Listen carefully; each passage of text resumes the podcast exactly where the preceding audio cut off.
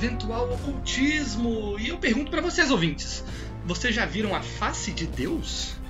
Cara, É, estamos aqui hoje para falar desse quadrinho pouco falado, eu acho. Muito conhecido, mas pouco falado. E estou aqui com ele, Vitor Batista. É muito conhecido pra vocês, né? Que gosta de quadrinho. Eu não fazia ideia nem que isso existia, não vou mentir. Eu lembro quando eu te entreguei isso, você ficou com uma cara de que porra é essa que eu vou ler? Hum. Homem de ferro com a capa verde. Chamado Senhor Milagre, que nome é esse? É. Mas manda aí, Vitor. Assim é, sou eu, na verdade, você me apresentou e eu só esqueci. É, boa noite a todos. Estamos aqui pra falar de mais quadrinho. E olha só, né? Quadrinho bom, quadrinho interessante dessa vez. Dessa vez, né? Como se, nossa, não odiei todos os quadrinhos que a gente falou aqui. É, não, infelizmente não consegui odiar Batman Cavaleiro das Trevas, por mais que eu tentei muito. É é uma falha de caráter minha. Mas, além de mim, tem o cara que infelizmente tá puxando essas bagulho aí de, de hominho pra o eventual ocultismo, que é o Pedro, né? Eu faço questão de fazer isso e eu acho muito legal. Eu- é sabido que você é hater de super-herói, né? Mas, pô, de vez em quando aparecem essas coisas da hora aí, viu? Parece, parece. É, é, tá adicionando várias exceções aí pra minha lista, eu já tô.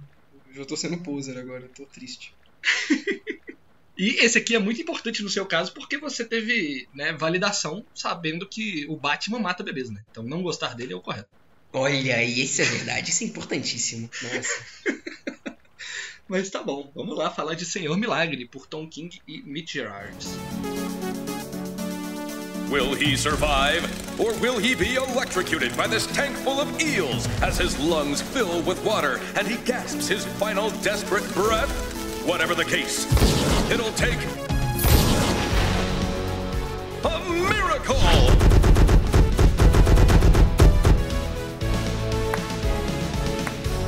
Muito bem, vamos lá. Eu acho que falar desse quadrinho é difícil. Esse é um quadrinho difícil, no geral. Não porque ele é difícil de entender ou de ler ou nada do tipo, mas é porque ele tem muita coisa. Ele é um quadrinho muito denso, né? Com certeza. E assim, pode-se dizer que ele pode ser meio difícil de entender também. É, em níveis diferentes, né? Sim. Tanto se você não conhecer porra nenhuma do, de que boneco é esse, do contexto geral, mas isso é 99% dos quadrinhos de herói existentes, e infelizmente essa é a realidade do, dessa, dessa mídia, né? Mas também em questão de do que que tá querendo dizer, do que que é, que, que, que, que, que bagulho de fácil de Deus é essa daí, né? Não sei, Exato. vamos discutir. Exatamente. Então, começar com um contexto é uma boa ideia, eu acho. Pode ser, vamos lá. Tá, você quer saber primeiro o contexto do Senhor Milagre ou o contexto das pessoas envolvidas nesse projeto? Não, isso é importante, né? Porque é tira das metalinguagens também. Sim. Olha, eu acho que eu quero. Para as pessoas que estão vendo. Inclusive, gente, vai ter spoiler. Talvez no início não. Então, você pode ficar aqui até certo momento, a gente vai é, falar quando vai ter spoiler. Mas eu acho que para as pessoas se entenderem melhor o que está acontecendo, fala um pouco de qual é que é desse quadrinho e depois fale um pouco mais das pessoas envolvidas nele. E por que que isso é importante para esse quadrinho. Tudo bem. Esse quadrinho é um quadrinho do Senhor Milagre. Quem caralhos é o Senhor Milagre? Inclusive, é, é válido falar que a gente fez uma mordiscada, né? Você fez uma mordiscada, eu participei dela, do Miracle Man. Sim. E, assim, pra uma pessoa que não conhece esses bonecos de super-herói aí, é muito confuso. Eu É, várias vezes confundi Miracle Man com o Senhor Milagre, porque é quase o mesmo nome, apesar de ser bonecos completamente diferentes. Exato, eles não têm na- absolutamente nada a ver um com o outro. Nada, nada. Mas tá. O Senhor Milagre, ele faz parte de um de todo um lado do universo da DC, né? A DC, Super-Homem, Batman, Mulher Maravilha. E ele esse- essa parte trata sobre o quarto mundo. E o que, que é o quarto mundo? Olha, É, aí já começa. Já começa a me dar gatilho, na verdade. Porque eu não sei se você sabe, Pedro. Mas. é, assim, eu não sabia de onde que tinha vindo o nome O Quarto Mundo. Mas tem. é, tipo, eu não sabia que tinha vindo dessa. Da, da DC e desse meio que sub-universo de super-heróis e de histórias específicas. Mas o, o negócio é, se você é uma pessoa que gosta de se torturar igual eu e fica vendo ah, os posts da página do Twitter do Nerd Boomer é, Imagens, você sabe que uma das pessoas que eles mais postam lá de, de Nerd Boomer falando merda de Nerd Boomer é de uns desgraçado que, que tem uma página chamada Quarto Mundo. E eu não sabia de onde que eles tinham tirado esse nome, mas assim, é o. Nossa, é o suco da. Não vou nem falar, não, cara. Eu não quero falar do, do quarto mundo aqui. Então eu já fiquei com preconceito. Eu já olhei e falei, porra, é, ah, o cara do quarto mundo é fã desse quadrinho. Tudo bem, eu vou tentar ao máximo não gostar desse quadrinho. Mas saibam que os caras do quarto mundo é. o ápice daquele meme do interpretação de texto is my passion. Então, é, eles provavelmente não entenderam Miracle Man e qualquer coisa que tenha a ver com, com esses bonecos. Então não tem importância isso no final, é só eu sendo chato. Eles muito provavelmente não gostam de Miracle Man, né? Né, exatamente. Tá tudo certo. Felizmente, pessoas escrotas gostam de coisas legais e não tem nada que a gente pode fazer sobre isso. Não, pode continuar. Tudo bem. O Quarto Mundo é o seguinte: é uma releitura de mitologia. É uma, uma proposta completamente mitológica. Vamos pegar e vamos fazer novas lendas, novos deuses. Inclusive o nome do povo é Novos Deuses. Uhum. Que vão fazer coisas mitológicas e lendas fantásticas, épicas, só que num cenário moderno para a década de 70. Então, né, tipo, corrida espacial no auge aí, muita coisa sci-fi aparecendo, sci-fi no auge também. Então eles fizeram uma mitologia sci-fi. Ao invés de você ter céu e inferno, você tem planetas rivais. E você tem seres alienígenas que vagam o cosmos. E... Eu acho isso muito bizarro, porque todo esse contexto de, tipo, tem um, um planetas e coisas espaciais e tudo mais, e nova gênese que é em todo lugar, parece um bagulho muito sci-fi de raças alienígenas superiores que são quase deuses e tudo mais. Eu fico pensando, porra, isso é da DC. O, o super-homem existe. O, os caras do super-homem não era tipo isso daí? E qual é a relação dos caras do planeta lá do super-homem, da raça dele, que eu não lembro o nome, com esses caras? Tipo, é, é gente parente ali? É meio parecido uma coisa com a outra? Não tem alguma coisa política, interesse? Porque é, não faz sentido existir isso. Não sei. Olha, Me parece estranho ter dois tipos de alienígenas deuses diferentes e que não tem nada a ver no mesmo universo, sabe? Perfeito. Não, é meio estranho mesmo porque tem um fator que é muito paia do Quarto Mundo. Que ele. ah, todo, tudo que o Jack Kirby, que foi o cara que criou o Quarto Mundo, fez foi durante um ano de revistas. Ele não escreveu Hum. mais do que um ano de revistas do Quarto Mundo e não terminou o que, que ele começou, entendeu? Entendi. Então muita coisa fica meio solta, fica meio sem resposta. E aí pessoas que vieram depois têm que se têm que tentar amarrar isso de uma maneira que elas acham legal e geralmente não fica tão legal assim. Mas a desculpa que eu acho mais bacana, particularmente, é que esses planetas não são planetas. Eles são realmente outros planos de existência que aparecem como planetas. Assim como o Monte Olimpo aparece como um tanto de casinha grande em cima de uma montanha, Aham. esse, esse plano de existência superior, quando você olha pra ele do nosso ponto de vista, você vê ele como planetas alienígenas. Isso faz muito mais sentido. Porque, é, tem lugares que eles. Eu não consegui entender a geografia muito desse lugar. Porque, tipo, eles estavam lutando no inferno. O que porra é o inferno? É um planeta que é o inferno? Eu não entendi. Mas se você parar pra olhar dessa maneira mais é, esotérica e não tão geográfica, faz total sentido. Os caras estão lutando no inferno. Como que vai pro inferno? Foda-se. Não faz pergunta difícil. É o inferno. Sim. Você pega a É o sua inferno. caixa materna e você abre um tubo de explosão e vai pro inferno. É isso da hora. Suficiente pra mim. E é essa a vibe do quarto mundo, entendeu? É tipo, cada virada de página é ideia, ideia, ideia. Toma conceito aí, toma raio ômega, toma equação antivida e foda-se, e vambora.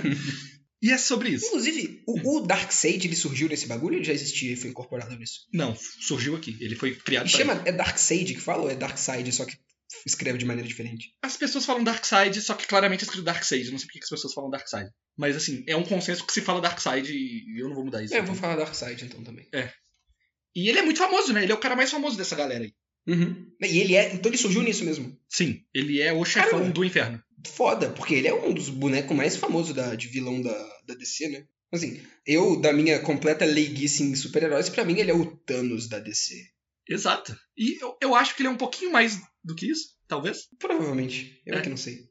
Mas, não, nessa revista já dá pra ter um contexto mais. Tipo, caralho, cara. Ah, não. Eu, pelo que ele foi apresentado, pra mim, com certeza é mais brabo que o Thanos. Porra, né? Mas enfim, dentre todos esses deuses que existem, existe também é, um deles em particular que é o Senhor Milagre. Que no contexto de. O quarto mundo ele vai mais pro lado de mitologia nórdica, no sentido de que não existe mais muito deuses de coisas. Tipo, o Odin é Uhum. deus de quê? Meio que de várias coisas ao mesmo tempo. entendeu? Entendi. Sim. Então o Senhor Milagre ele não é necessariamente Deus de nada, não é um bagulho meio mitologia grega, só que ele tem uma habilidade especial, que é ele consegue fugir de qualquer coisa. Esse é o superpoder dele, por assim dizer. Uhum. Ele é um grande escapista e nada consegue prender ele ou restringir ele ou coisas do tipo. Sim. Exato. E aí, revista do Senhor Milagre aconteceram aí desde a década de 70 e ele vem firme e forte desde essa época. A questão é, o Quarto Mundo não vendeu muito, como eu disse, ele foi cancelado em um ano de publicações. Então tudo que é meio que ligado ao Quarto Mundo ficou meio que no, no- no- nos bastidores da DC, assim. Não aparece muito, de vez em quando aparece, a galera acha legal, mas nunca tem uma coisa muito grande. Então, quadrinho do Senhor Milagre nunca vai muito pra frente. Ele surge em coisas, tipo, ele fez parte da Liga da Justiça um tempo. Então ele meio que tá numa posição em que ele é uma celebridade no mundo, ele é um super-herói famoso, ele fez parte de grandes coisas, mas ele não é do esquadrão classe A, assim. Ele não é o mais famosão, ele não é o super-homem, ele não é o Batman. Então ele tá lá. Esse quadrinho, escrito pelo Tom King agora, que saiu em 2017, ele trata muito Uhum. sobre a vida dessa subcelebridade, entre aspas, Aham, subcelebridade do mundo dos heróis, né? dos heróis, exato. Eu, me passa uma vibe um pouco do que eu acho que é BoJack Horseman, sem ter visto muito BoJack sim, Horseman. sim, sim, sim, sim, sim, sim. É, é- a vibe parece com o BoJack Horseman, isso é in- incrível. É maravilhoso. Aham. É tipo, como que esse cara que já fez muito sucesso, ele já teve em vários lugares importantes, mas ele assim, ele é meio bosta. Como que é a vida dele? Completamente isso. E é sobre isso que é a revista no geral. É ele lidando com as coisas dele de subcelebridade, junto com as coisas dele de família, que ele tem uma esposa e tudo mais, junto com os deveres dele de ser uma divindade extraplanar. né? Sim, é bem interessante. E eu acho que pra falar do quadrinho é meio que isso. Uhum. Agora, pra falar sobre as pessoas envolvidas, eu tenho que citar duas pessoas mais a fundo assim. A primeira delas é o Tom King, que é o cara que realmente escreveu a revista. E ele é um dos grandes nomes de quadrinhos de super-herói, não só de super-herói, mas ocidentais, no momento. Uhum. Pô, ele. Você não lê muito quadrinho desse tipo e você conheceu o Tom Não, King? eu não leio, eu não leio nenhum quadrinho que você não me recomenda e eu conheci o Tom King sem você nunca ter me recomendado nada deles, a não ser agora quando você me emprestou o Senhor Milagre. né? Exato. Dá pra ouvir o Kitsune citando o Tom King em alguns momentos também, que ele fala que ele gosta da run do Batman e tal. Sim, sim. Então é isso, tipo, ele ficou muito famoso com a revista que ele fez do Visão, o Visão da Marvel, no caso, o Android lá, vermelho. Aham. E ele também tinha feito uma revista que fez muito sucesso, mas era mais pro lado da Vertigo, assim, não era tanto coisa de super-herói, que chama Xerife da Babilônia. E aí a galera viu essas coisas acontecendo e falou: caralho, esse tal de Tom King aí, hein? Foda-se, cara. Vamos botar ele pra trabalhar, vamos botar ele pra fazer coisa aqui. Daí você chamou ele pra escrever o Batman e tal. Então, quando ele foi fazer o Senhor Milagre, ele tava vindo desse momento da carreira dele em que tava dando tudo muito certo. Tipo, ele tinha sido revelado ao mundo e todo mundo tava gostando de tudo que ele fazia. Uhum. Só que, ao mesmo tempo disso, ele foi chamado pra fazer a revista mensal do Batman, a revista principal mensal do Batman, que é o bagulho que sustenta a DC desde sempre. Assim. Então ele Sim. tem uma responsabilidade muito grande. Aham, E isso- Batman do Tom King. É, famoso. E isso foi junto da época que tava tendo a, os rolês do Trump ali, da candidatura do Trump. Uhum. Então tava num, num contexto político meio inflamado. E esse tanto de olhos em cima dele, assim, o Tom King, que é uma pessoa meio sensível, ele teve um ataque de pânico. Ah. Ele não conseguiu lidar muito com essa parada, um tanto de coisa acontecendo. E ele disse que ele sentiu que é, os altos, né, as partes boas da vida dele estavam muito boas, inacreditavelmente boas. Mas muita coisa ruim estava acontecendo que era muito ruim de verdade. Ele conta uma história em que ele estava em casa ali, depois de, tipo, acho, ele, acho que ele tinha ido pro hospital por algum motivo de saúde. E o pai dele ligou pra ele e falou que a avó dele tinha morrido, tá ligado? Uhum. Foi um bagulho meio tenso, assim. E, e aí ele falou, tipo, caralho, o que, que tá acontecendo? Que momento é esse que a gente tá vivendo? E, e que narrativas são essas que estão sendo construídas? Que é meio que difícil de entender, né? Coisas grandes demais estão acontecendo agora ao meu redor. E aí ele Aham. teve a ideia de escrever Senhor Milagre, porque ele achou interessante. Sim, e, né, eu achei tudo que você falou aqui, me vem muito coisas e cenas do Senhor Milagre na cabeça. Pois é, né? Dá muito pra ver que ele colocou muito dele nessa revista. Uhum.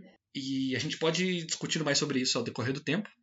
Mas a outra pessoa que eu tenho que citar, além de Tom King, é a pessoa que criou o Senhor Milagre. Ela não tá envolvida nessa revista porque ele já morreu, mas é o Jack Kirby. É, Falar do Jack Kirby é meio difícil, porque o cara é um gênio, o cara é muito importante pra muita coisa. Então seria um episódio só pra ele, se eu fosse parar pra falar sobre ele. Mas o que dá pra falar agora rapidinho é: ele, nos anos 60, junto com o Stan Lee, fez todos os personagens que você conhece da Marvel, basicamente. Com exceção do Homem-Aranha e do Doutor Estranho, o resto foi ele que fez. Pode falar qualquer um, provavelmente foi ele que fez. Justo. Então, ele tava fazendo muito sucesso na Marvel, ele era o cara, o rei. O apelido dele era o rei, inclusive. E Uhum. ele fazia muito sucesso, só que ele era meio que. Ele sentia que ele não, não davam o, o devido valor pra ele na Marvel, enquanto ele tava lá. Uhum. Ele não tinha direito às artes originais dele. Ele não recebia créditos pelas criações dele. Ele estava insatisfeito, no geral. E em um determinado momento ele falou: foda-se, eu vou pra DC. E saiu da Marvel, foi pra DC e ele começou a fazer as coisas dele na DC. E aí ele criou o Quarto Mundo, ele criou o Etrigan, que eu tô, tô- tô ligado que você gosta do Etrigan também, o demônio. Eu gosto do aí. Etrigan. E ele criou uma série de outras coisas fodas, assim, que marcaram época, só que, infelizmente, todas as outras coisas que ele fez venderam mais que o Quarto Mundo. meio paia isso, mas né, isso não influencia. Todo mundo é fã do Quarto Mundo hoje em dia, é meio, é meio lugar comum. Todo mundo gosta e é isso. Virou meio que um sucesso cult. Uh, mas por que, que eu tenho que falar do Jack Kirby? Porque esse quadrinho meio que só existe por conta do Jack Kirby. Não porque ele criou o personagem, o que também é verdade, mas porque esse quadrinho saiu em 2017, que marcam os 100 anos do Jack Kirby. Então, hum, nessa época. É, nessa época a DC tava fazendo um tanto de revistas para comemorar o centenário do, do Jack Kirby. Então criaram revistas de coisas do quarto mundo no geral. Tem uma revista do Forrageador que eu acho que tu nem lembra dele, Vitor. É, o cara. Forrageador. Não, eu lembro porque eu, esse nome me marcou com certeza. Eu vi, porra, é um forrageador. Exato. Saiu uma revista desse cara, tá ligado? Durou seis números só porque foda-se o forrageador, mas fizeram uma revista desse cara. Tem uma revista do, do Kamandi também, que é legal. Mas no meio dessas paradas, é Senhor Milagre. E o Senhor Milagre, além de muitas outras coisas, serve como uma homenagem ao Jack Kirby como, como criador e como pessoa. E isso é meio que espalhado em vários momentos. Não, isso dá para perceber também. Mesmo não, não conhecendo esse contexto todo, quando eu li, dá para perceber. Tá. Eu acho que de contexto isso já é o suficiente. Assim. É, antes de falar do quadrinho, eu acho que é interessante a gente falar das nossas experiências com o quadrinho. Eu acho importante. Bom, é, eu acho que não tem por que demorar muito nisso, porque eu, a gente já tá até salpicando um pouco delas enquanto a gente fala, principalmente eu. Uhum. Mas só para falar a minha experiência, eu, como acho que todo mundo já deve perceber até agora ou dos outros podcasts, não tenho nenhum conhecimento sobre, sobre quadrinho de hominho, sobre é, gibi, HQ de super-herói e tal. Não conheço nada. Tudo que eu li é que o Pedro me recomendou, basicamente. Eu não é uma coisa que eu gosto muito normalmente, mas o Pedro, que sabe mais as coisas que eu gosto, ele me recomenda uns que eu que, eu, que ele sabe que eu vou gostar, e normalmente eu gosto mesmo. Um, o Senhor Milagre foi um desses que ele, ele me recomendou tipo, completamente de surpresa. Eu não tava esperando que ele ia me, me emprestar esse bagulho. Que a gente ia se encontrar num, num lugar. E eu falei, ô Pedro, se tiver alguma coisa aí que você quer que eu leia, talvez até pra gente gravar e tal, me empresta. E eu já tava esperando algumas coisas que ele sempre fala delas e tal. Mas eu não tava esperando você chegar e me emprestar um Senhor Milagre e falar, toma, leia, leia imediatamente. E aí eu fiquei meio choque, mas. É, ok, né? Fui ler. E eu vou falar que no início, principalmente na mais ou menos primeira metade da primeira revista, que são duas revistas, né? É. Eu não tava gostando muito, na verdade. Eu tava achando que eu não ia gostar nada, mas a história me ganhou completamente. A gente vai falar mais disso depois. Essa é a minha experiência, basicamente. No final eu já tava maluco e já tava perguntando, falando, perguntando coisa pro Pedro toda hora, do contexto de coisa, querendo entender mais, e até propus ele fazer o podcast. Fui eu que propus, né, fazer o podcast. Sim, então, exato. Dizem como é que eu, eu achei interessante e válido pra gente comentar aqui mesmo. Muito legal, cara. Eu fiquei muito feliz que você gostou, apesar de, de desse começo, né? Desse começo meio turbulento. E eu tenho que dizer que eu não senti nada disso. Eu já gostei da revista de cara, assim. Eu já fui ler ela com a expectativa de que era uma das melhores revistas dos últimos anos. Que ela foi tipo um uhum. clássico instantâneo, assim, quando ela saiu. Todo mundo gostou muito dela logo de cara. Uhum. Mas eu entendo muito o porquê que você sentiu isso, porque essa revista ela corta alguns cantos, né? Ela é ela não se dá o trabalho de explicar várias coisas. É, e ela, tal qual outras revistas de super-herói, é, assim, não só atuais, mas de todos os, os, tempos, na verdade, ela é meio inacessível, né? Nessa cultura já de, ah, você tem que ter lido outras coisas, tem que ter conhecido tal coisa para poder pegar e, e, e, ler. Inclusive, o universo cinematográfico da Marvel tá indo por esse mesmo caminho, pelo que eu sei. Uhum. Não que eu saiba muito, na verdade, eu tô falando de especulação do que, que os outros falam, porque tem um bom tempo que eu não assisto nada. Mas me parece que, por algum motivo, os, gente que faz coisa de super-herói gosta disso, né? Não necessariamente gente, não necessariamente as pessoas que escrevem, mas as pessoas que tipo, comandam tudo no final das contas, né? É o mal de universo compartilhado, né? Se você vai entrelaçando muito todas as coisas, vai ter um momento em que tudo vai ser muito importante. Uhum. E, e, não, e o pior é que não é nem importância narrativa, é mais referenciazinhas e coisinhas que você só tem que pegar porque ah, esse boneco por algum motivo não foi apresentado aqui, foi apresentado em outro filme. E ele é importante para esse filme. Então não é nenhuma importância tipo, nossa, tenho que ver na sequência para poder pegar o tema geral do negócio. Não, não é isso. Uhum. É uma importância meio meio chato, meio que é mais te fazer, que, que é para te fazer ver tudo do que porque realmente é, ele quer dizer alguma coisa se você ver tudo junto, sabe? Sim, muito escroto isso. Tipo, tentar vender as coisas na força, assim, eu acho muito escroto. E no caso do Senhor Milagre especificamente, é importância narrativa, assim. E a DC reconhece isso é. e na, no encadernado, que eles têm lá fora, eu acho que o daqui no Brasil não tem isso. Eles botam uma, uma mini revistinha, tipo, no, final, no começo da, da primeira edição, falando, tipo, quarto mundo, o contexto, tá ligado? Pra você entender quem que é Não, Pai eu Celestial. gostaria muito que isso existisse. Porra, cara, é tipo seis páginas rapidinho, só pra você saber, olha, Darkseid, Pai Celestial, trocaram o filho, é, ele veio pra Terra, tá ligado? Só um um recap, assim, rapidão. E eu acho isso muito importante. É, um, glossário de personagens ia ser útil também, porque do nada chega um vovó bondade. É isso, sabe? Chega o forrageador, chega o. Como é que é? O Funk Flashman. Quem caralhos é Funk Flashman, cara? Não sei. Eu não conheço ninguém desse negócio. O único nome que eu já ouvi falar que aparece nesse negócio aqui é o, é o próprio Darkseid. De resto, ninguém eu conhecia, ninguém eu sabia quem era. Exato. Sorte que eles são personagens muito é, simples. Não que eles sejam Uhum. ruins, mas eles são bem simples. Então você bate o olho neles e você sabe o que que eles fazem. Na maioria das vezes. Com certeza, com certeza. Então isso não chega a ser tanto um problema assim, mas é interessante que eles próprios reconhecem isso e colocam isso nas edições lá fora depois que o bagulho saiu. Uhum, com certeza. Mas. Tá, eu acho que agora a gente já pode passar pra parte com spoilers, assim, tratar mais da história em si. Não, ah, não, a gente vai começar a falar da história, mas não precisa ser necessariamente com spoilers. Vamos ir até quando chegar no momento que não dá mais, sabe? Mas assim, existe spoiler pra essa história? Falar do começo já Não. não é um spoiler? Eu não sei. Ah, é, é verdade, né? Porque ou não existe spoiler nenhum, ou você falar a primeira página já é spoiler. Sim. Mas é porque, pô, a história é vendida desse jeito. Como é que esse bagulho foi vendido? Eu não sei. Fica olhando pra capa, parece tipo. Só, o nome é só Senhor Milagre, não tem subtítulo, não tem nada, é só Senhor Milagre. E, é E ele preso lá, todo preso. E tipo assim, ele todo preso é literalmente o que o boneco faz, é escapar de coisa. Então é óbvio que ele vai estar todo preso, né? Sim. Inclusive, se fosse por essa capa aqui, eu não pegava pra ver isso nunca, sabe? Eu nunca teria lido isso aqui. O que é uma É. pena, porque as capas. Eu não sei se aí também tem as capas originais, tipo, que saíram nas Tem as capas originais são muito melhores. Elas são muito boas, velho. Elas são muito legais. São muito boas mesmo. Ah, é, é estranho o quanto que a arte do bagulho é maravilhosa mesmo. E essa capa é toda estranha, toda zoada. Por quê? Ah, que tristeza. Mas e aí, vai ser spoiler desde o começo ou a gente vai indo devagarzinho? Tá, não, ó, gente, vamos lá. Pra sinopse básica disso aqui, e talvez você que nunca viu vai querer ter esse spoiler. Eu tive esse spoiler antes de começar a ler. Eu, eu não achei que minha experiência foi muito impactada. Então, é, se você, principalmente se você não tiver conhecimento de nada disso e quiser ser mais convencido a ler, continua aqui, não tem problema. Se você for muito maluquice, mal- maluco da sinopse e não quer nem saber, tipo, o spoiler que é parte da premissa base do negócio, aí você vai embora.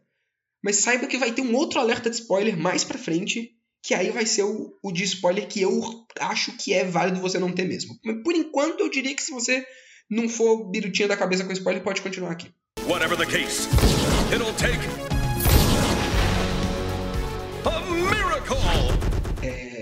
Então, é, começa com.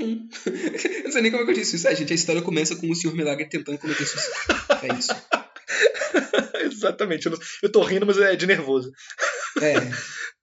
Pô, o cara.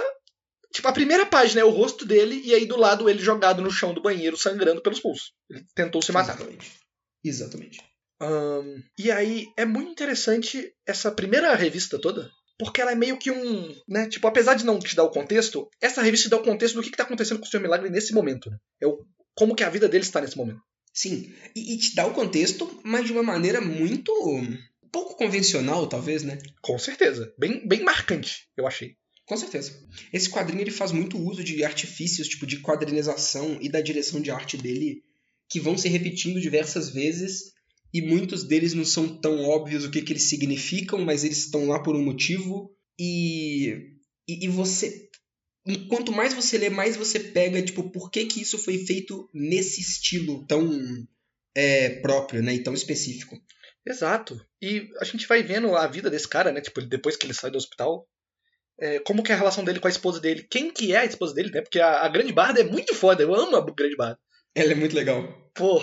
E você vai vendo que ele tem um amigo que é o ajudante dele de, de palco, né? Porque além de ser um super-herói, ele realmente atua como um, escapista, né? Um cara meio Houdini, assim. Uhum, uhum. E você vai vendo que, tipo, ah, o relacionamento dele tá meio morno, né? O cara que era amigo dele morreu. E, e ele, ele tá indo em entrevistas, mas as entrevistas são meio bizarras.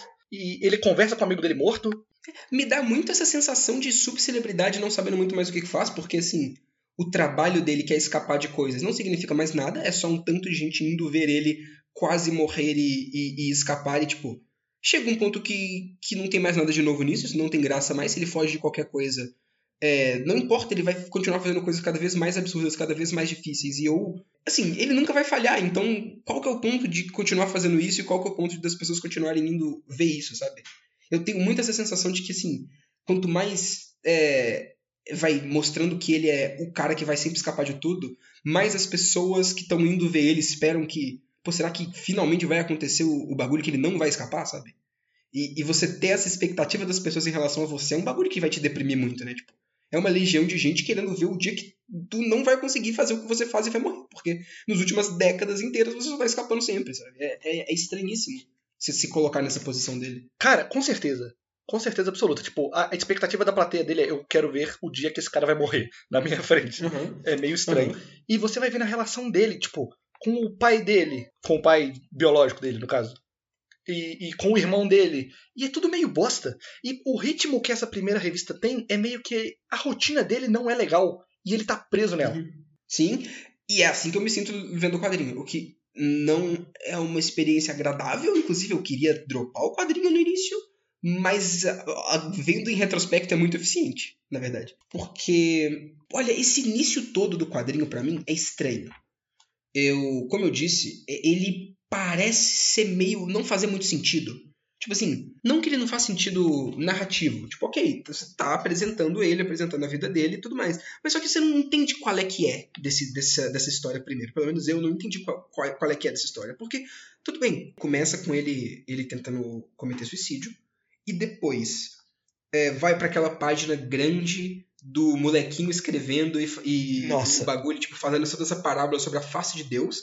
Eu acho que isso tá aí nesse início para tentar te falar, pelo menos te deixar pensando em qual que é a temática disso aqui e no que, que ele no que, que ele tá querendo trabalhar. Eles colocam isso aí logo para tipo, ok, tenta ver a história por meio dessa perspectiva, mas sinceramente a história vira outra coisa completamente diferente depois disso. Que para mim esse início acaba sendo um é, cutscene inicial de Dark Souls. Ah, que perfeito. dropa um tanto de nome, de coisa e de contexto, e no final, tipo, ok, agora que você viu isso tudo, você vai passar muito tempo só lutando com um bicho que você não sabe o que é e indo pra lugar que você não sabe o que é. E, e mais pra frente esses nomes vão aparecer, mas você já viu a porra da cutscene inicial uma vez no início do jogo há tanto tempo atrás que você não vai mais lembrar, então, a não ser que você veja ela de novo no YouTube depois, tu não vai servir pra porra nenhuma aquilo, sabe? Sim. Eu tenho um pouco desse sentimento com isso. É, você só vai É. passar a apreciar aquilo depois que você já jogou o jogo inteiro, tá jogando pela segunda vez, tá ligado? Aí você vai achar muito foda. É, é, é, exato. Tudo bem que esse quadrinho te lembra, de vez em quando, várias vezes, na verdade, esse bagulho da face de Deus e tudo mais. E, e em momentos interessantes até. Só que ele passa muito tempo, pra mim, a minha sensação que dá é sem saber é, no que, que ele vai focar. Porque, tá, tem o suicídio, aí tem, tipo, vida dele, o que, que tá acontecendo e tal. E, e um pouco sobre a carreira dele, um pouco sobre a relação dele, e aí depois, bum, vira um bagulho intergaláctico que, é, que o irmão dele, né, o o Orion, vem falar com ele, Uhum. e aí vira um negócio tipo, ok, vamos, vamos distanciar um pouco disso aqui e vamos ir pra parte de deuses e de coisas absurdas, intergalácticas e guerra com o, o Darkseid, e depois volta pra isso e fica indo e voltando. E pelo menos nesse início não tava tudo bem, mas o que, que essa história quer ser? Ela quer ser um, um, um épico de batalhas espaciais absurdas contra o Darkseid, de super-herói e tudo mais, e, e, ou de guerra mesmo, talvez não exatamente um épico, porque a, a guerra nunca é mostrada como uma coisa legal pra você, espectador, ver, tipo, é sempre um bagulho zoado pra caramba, então talvez ele tá querendo ir mais pra esse lado, mas também tem a parte mais meio quase um slice of life da vida dele, que é interrompida muitas vezes por coisas que você não sabe se é verdade ou não, e ainda tem essas mecânicas visuais meio simétricas que parece muito, inclusive, a quadrinização de, de Watchmen. Parece. De colocar cores, quadrinhos com cores específicas em locais específicos e meio que fazer um padrão na página inteira, sabe? Os quadrinhos bem simétricos, com as cores bem simétricas também. Exatamente. Logo na primeira página tem, tem isso.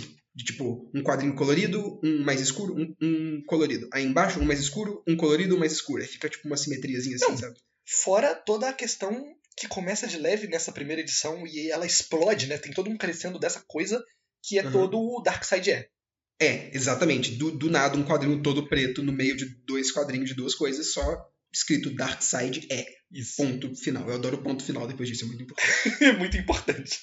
Não, não, eu genuinamente acho que o ponto final é, é, é importante. Eu, Eu também acho, pô. E assim, essa parada, quando tava saindo essa revista, foi um, um fenômeno, assim. Tinha camisa escrito Dark Side é, tinha caneca do Dark Side é, tá ligado?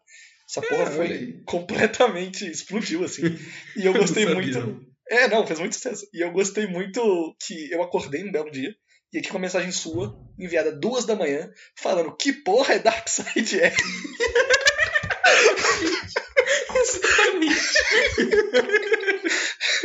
Ai, que negócio bom. Porque é meio do nada, né? É. Sim. E tem a- as partes dos quadros que tem os glitches também, né? Que também querem dizer uma coisa, mas estão aí. E eu acho esse início muito bagunçado, muito assim.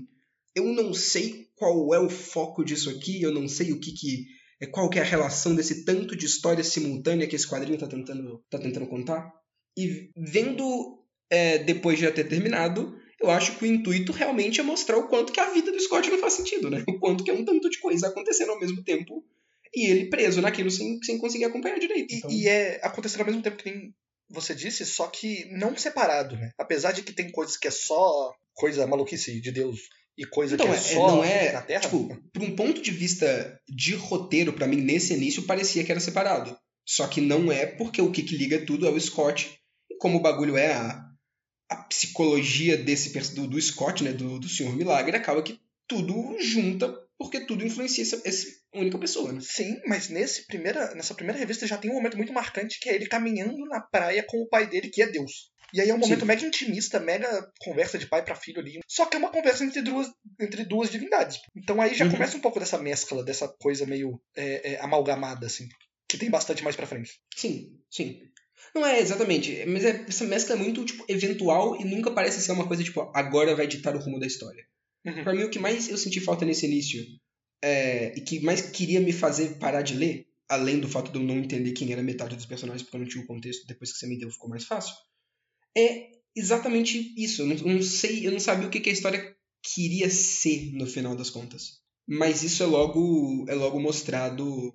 Eu acho que fica claro quando fica. Quando ele, ele passa a ter uma narrativa mais coesa, não ser tipo flashes da vida do, do Senhor Milagre, e aí eu acho que isso fica muito mais claro, e pra mim é o ponto que me vendeu mesmo. Que é finalmente quando acontece o julgamento do Senhor Milagre. Mas tipo, Sim. é, o que que leva a esse ponto? O que, que leva a esse ponto é que no final da primeira revista acontece o estopim. Acontece a coisa que vai colocar todo esse quadrinho em movimento. Que é. Sim. eu- o, o Tom King manda um Nietzsche, né? Ele fala: Deus está morto. É, exatamente. O Pai Celestial foi assassinado e o diabo tem a arma de destruição em massa mais foda de todos os tempos. E aí? O que, que acontece agora? E aí a vida do Senhor Milagre vira um caos absurdo. Uhum. A partir daí, as coisas são meio bagunçadas, né? Elas continuam bagunçadas. Continua Tem bagunçado. mais guerra. E eu acho interessante falar um negócio da guerra. Porque você disse que a Hum. guerra nunca é mostrada de maneira que, que é pra você achar legal. Uhum. E o Tom King, antes dele se tornar escritor de quadrinho, ele era agente da CIA. Nossa, eu não fazia ideia. Ele- e ele, tipo, foi, foi campos de batalha aí, né? Teve que atirar em pessoas e tal. Então ele tem essa relação muito pessoal com a guerra, assim. Então as coisas Uhum. que ele coloca, eu tenho certeza que tem um tanto de experiência pessoal ali. Uhum. E, cara, até chegar no julgamento, meio que é mais um caos também, né? É uma, prolonga- uma prolongação do caos que a primeira edição já tinha apresentado, só que de maneira mais gradativa, eu acho. Sim, é tipo, nossa, é vovó Bondade, eles tendo que. tipo, o Orion chamando o Scott a Barda e falando, não, vocês vão ter que assassinar a vovó Bondade, que ela é um dos generais absurdos do exército do Darkseid. É, tipo, tudo bem. Essa parte, pelo menos, é um pouco mais. tem uma estrutura um pouco mais convencional, então você consegue se situar melhor. Tipo, ok, agora eles vão ir lá fazer essa missão, entre aspas. E aí a história começa a parecer mais uma história e não um compilado de loucura da mente do Scott. Mas ainda assim isso não ajuda tanto, porque eu não tinha muito contexto de quem era, nesse momento, a, a vovó Bondade e nem quem era a Barda, então o que que poderia ser impactante emocionalmente nessa parte eu não peguei muito. Isso é meio que muita consequência da, da falta de conhecimento que eu tinha dos personagens e da necessidade de você ter esse conhecimento prévio antes de ver, né? Sim. Porque, no final das contas, depois isso. eu- É estranho, porque depois o quadrinho deixa isso muito claro. Eu não precisei de pesquisar. Eu entendi perfeitamente qual é Aham. de tudo sem saber. Só que, tipo, porra, as partes que é mais do, do- da segunda revista e que falam mais disso, não sei como poderiam fazer isso, poderiam mais da primeira, pra se situar, né? Porque depois eu entendi perfeitamente. Ah, não, tudo bem, pô. O, o, o Scott foi. Né, teve a troca de reféns entre o Scott e o. o- o Scott foi pra um lado, o Orion foi pro outro, né? O Pai Celestial deu o Scott pro, Darkseid, o Darkseid deu óleo pro, pro Pai Celestial, não é isso? Exatamente. E aí, tá vendo? Eu tô sabendo. E aí, ó, o, e eu né, não pesquisei nada, eu entendi isso, isso aqui. E aí, o. E nem na hora que você me explicou lá quando a gente se encontrou no porque eu vou ser sincero, eu não tava prestando atenção no você, Pedro. Desculpa. Tudo bem, tudo bem. Quando você falou vovó bondade, eu passei, eu parei, passei a prestar atenção. Porque nesse momento isso foi um nome que me chocou. Mas antes disso eu não prestei muita atenção, não, desculpa. Mano, esse é um problema no quarto mundo que eu sinto. Porque os, os conceitos são muito legais, mas a maioria dos nomes das coisas é muito esotérico, eu vou falar. Ah, não, eu gosto do nome da vovó Bondade. Porra, eu amo. Foi o que me fez prestar atenção no que você tá falando, porra. Justo. Porque assim, mas quando você fala pra qualquer pessoa, tipo, você vira pra qualquer indivíduo são na rua e fala: Você teria medo de um personagem que chama Vovó Bondade?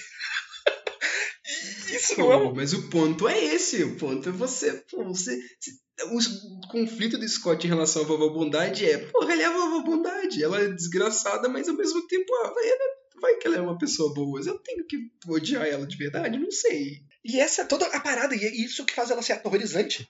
Mas eu acho que numa Uhum. primeira vista isso repele muitas pessoas, entendeu? Justo. Justo. É, Eu não fiquei repelido, eu só fiquei fora de contexto. Porque, continuando nesse contexto que eu queria dar, o bagulho, quando o, o Senhor Milagre foi entregue ao Darkseid, ele foi colocado no inferno pra ser torturado e preso lá e tudo mais. É, e quem fez a maior parte desse tipo de tortura e manteve ele no inferno é a Vovó Bondade. Sim, E a Barda também foi criada nesse mesmo inferno, né? exatamente. Ela era parte das Fúrias, pelo que eu entendi. Exatamente. Ela é a líder das fúrias. Ah, ok, exatamente. Então, essas duas pessoas, tanto a Barda quanto o Scott, que agora são um casal, eles tiveram uma infância muito merda, né? Eles, eles se fuderam muito pela grande parte da vida deles e não conheciam mais nada a não ser, a não ser o inferno, literalmente. O Scott conhecia um pouco antes da, da- do tempo que ele passou em Nova Gênesis, mas a Barda nunca conhecia nada. E agora é meio que a vida deles é um PTSD gigantesco desse momento, né? Exatamente. E, e é um, um PTSD não tipo só que eles são assombrados por esse tipo de coisa, mas porque eles também é difícil pra eles aceitar que eles têm direito de ter uma uma vida normal, né? Principalmente pro Scott. E, e ele tem uma espécie de, de de síndrome de Estocolmo com a vovó. Ele mesmo tipo não não consegue, mesmo ela torturando ele a vida inteira, ela- ele não consegue odiar ela completamente. A Barda consegue. A Barda consegue. Porque a Barda é tipo zero bullshit, né? A Barda é, É. na sua cara e acabou, e é isso aí. Exatamente, exatamente. Mas é interessante, porque eles não é como se eles fossem só torturados por essa mulher horrível e aí eles têm pra onde voltar, tá ligado? Eles não existem. Não existe uma construção que foi erguida pra vovó destruir. Eles foram feitos na merda. Sim, então, mesmo sim. quando eles estão de boa, eles são completamente. Assim, pessoas extremamente disfuncionais. Sim, sim, esse é um ponto muito importante. Aham. E é, é ruim eu não ter tido esse contexto quando eu li essa parte. Eu, eu acho que eu estaria gostando mais do início se eu tivesse esse contexto. Toda a reunião dele com a vovó é muito emocionante, assim. Toda aquela, aquela conversa que eles têm, que inclusive tem um momento muito bom. Porque é interessante falar isso também, porque esse quadrinho, apesar de ele ser mega pesado e filosófico e tudo mais, ele é muito engraçado também. Sim, com certeza. Principalmente nos momentos de slice of life, assim. Aham. Então, tem um momento da vovó, que é muito um momento vovó bondade, assim, que é. Eles, ela chama eles pra comer gelatina. E aí tem um cara amarrado, torturado, magrelo, morrendo de fome na mesa, tá ligado? E ela vira e Uhum. fala: Ah, ele não pode comer gelatina, porque ele está sendo esfomeado até a morte, ele vai morrer de inanição. Mas assim, eu gosto de deixar ele ver a gente comer. E Eles ficam de boa discutindo a guerra e comendo gelatina enquanto tem um maluco lá tentando lamber a gelatina. É muito paia, mas ao mesmo tempo é mostrado de uma maneira bem engraçada. mesmo. Sim. A vovó é um personagem muito, muito. Muito bom. Eu gosto muito do personagem da vovó bondade, assim. Eu, eu passei a gostar dela também. Só que em retrospecto, como eu disse, mas depois deles conversando sobre ela e pensando sobre ela, eu passei tipo, ok, gosto mais dessa parte dela. Exato. Beleza. Aí tem toda essa parada da vovó bondade que é meio. bem pesado, assim, você tem que matar a pessoa que te criou, mas tudo bem. E a a, Barda guerra. faz isso de muito de boa. Hum, Porque ela é a barda, zero fodas que ela tá dando. Sim. E ela, e ela. E a vida vai acontecendo, só que, em determinado momento, é colocada uma pulga atrás da orelha do, do Senhor Milagre que o Darkseid, que é basicamente o, o diabo, né? Ele é todo o mal. Ele conseguiu a equação antivida. E eu não sei se você teve essa dúvida do que é a equação antivida também, Vitor. Olha, eu não tive, mas eu não me importei. É tipo, é um bagulho do mal Tá. absurdo que pode destruir tudo. Não Isso. precisava de tanto contexto, não. Muito bem. Porque meio que é isso mesmo. Tipo, ninguém nem sabe o que, que é. Cada um tem uma interpretação do que, que seria essa equação antivida. Assim. Uhum. E, e o que importa é, assim que ele tem posse disso, meio que acabou. Era toda. Esse é o McGuffin do, do Darkseid, né? Ele só não ganhou ainda porque ele não tem isso. Como nessa Entendi. história ele já ganhou e já deu merda, o Scott fica tipo, porra, cara, eu tô começando a ver umas coisas meio erradas, tá ligado? A, a, a existência não tá fazendo sentido pra mim. Eu tô vendo coisas que não deveriam existir. E eu tô percebendo que você tá tomando decisões estranhas. E assim, Também. o Orion é um desgraçado. Todo É. aquele diálogo do, do. do Scott com aquele bicho inseto, que é o forrajador, não é? É o forrajador, sim. E, e é todo um diálogo do forjador, tipo, velho, o Orion é um bosta, a gente não vai continuar seguindo as ordens dele, vamos seguir as suas ordens no, no campo de batalha, porque ele só usa todo o povo inseto como é, linha de frente, como bucha de canhão, milhões de, de criaturas inseto morrendo o tempo todo e tal, você tem que me ajudar. E o Scott, não, mano, tá de boa, calma aí, vamos dar um jeito, não sei o que eu vou fazer não, mas aí do nada brota o, o, eu não lembro se é o Orion ou se é um maluco mandado, é o Magtron? Sim, sim. Exatamente. E desintegra o forrajador, assim, É. na frente do, na frente do Scott. E É tem isso. uma parada muito engraçada aí, né? Que é tipo, o, o Senhor Milagre pergunta pra ele, tipo, pô, mas essas coisas que ele tá falando aqui é, é verdade? E aí o Magtron só fala, tipo, ah, não seja um idiota. E vai embora. E aí, Uhum. tipo, esse não seja um idiota, é, tipo, claro que é verdade, porra, como que você pensaria do jeito? Ou não, pô, jamais. O Warrior não faria isso Uhum. nunca. Tipo, ele não responde, né? Esse quadro não dá resposta. Se você tá querendo resposta, não é aqui. É, é muita, muita cena muita coisa nesse quadrinho, muito interpretativa desse jeito. Uhum. Com certeza. O que eu acho interessante de falar aqui é que o Tom King é conhecido por descaracterizar os personagens em prol da história que ele tá querendo contar, entendeu? Uhum. Então, no geral, o Orion e o Light Ray, né, o Magtron aí, eles não são tão escrotos. assim. Entendi. É, eles estão. eles estão bem mais desgraçados nesse quadrinho aqui, Sim. em prol de, de- de- do drama do Scott, né, aparentemente. Exatamente. O, o Orion é tido como o grande herói do quarto mundo. assim. Ele é o personagem principal, se fosse ter. Entendi. Então, por isso que a, a, a dúvida do Scott fica mais pesada se você tem o contexto também. Porque, tipo, não era pro Orion estar desse jeito. Não era pra ele estar tão genocida que nem ele tá agora. O que, que tá acontecendo? Tá alguma coisa errada, entendeu? A equação Uhum. antivida deve estar dentro dele. Não é possível. Sim, é, essa coisa errada pode ser influência do Darkseid, né? Sim. Só que o Orion ficou felizíssimo. né? Sim, ele fica maluco quando, quando o Scott fala isso. E aí ele começa um papo de você tá me questionando, você tá querendo. Você tá com papo de traidor, hein? Que porra é essa aí e tal. Aham. E, e aí, né, e, e tem mais uma parte daquela de rosto de Deus, né? Que é o, o Orion é, sentando a porrada no Scott e perguntando pra ele se ele já viu o rosto de Deus. Aí depois, quando o Scott tá caído no chão sangrando, o, o, o Orion tira o capacete, olha pra ele e fala: tá aqui, agora você tá vendo o rosto de Deus, né? Isso é muito estranho. Isso é muito estranho. O que que. não- Vamos deixar pra falar desse bagulho do rosto de Deus mais pra Vamos frente? deixar eu falar isso depois. Vamos deixar eu falar isso depois. Ok. O que eu acho interessante é que, de novo, porra, o Mitch Gerards, ele é um gênio. O cara é muito bom.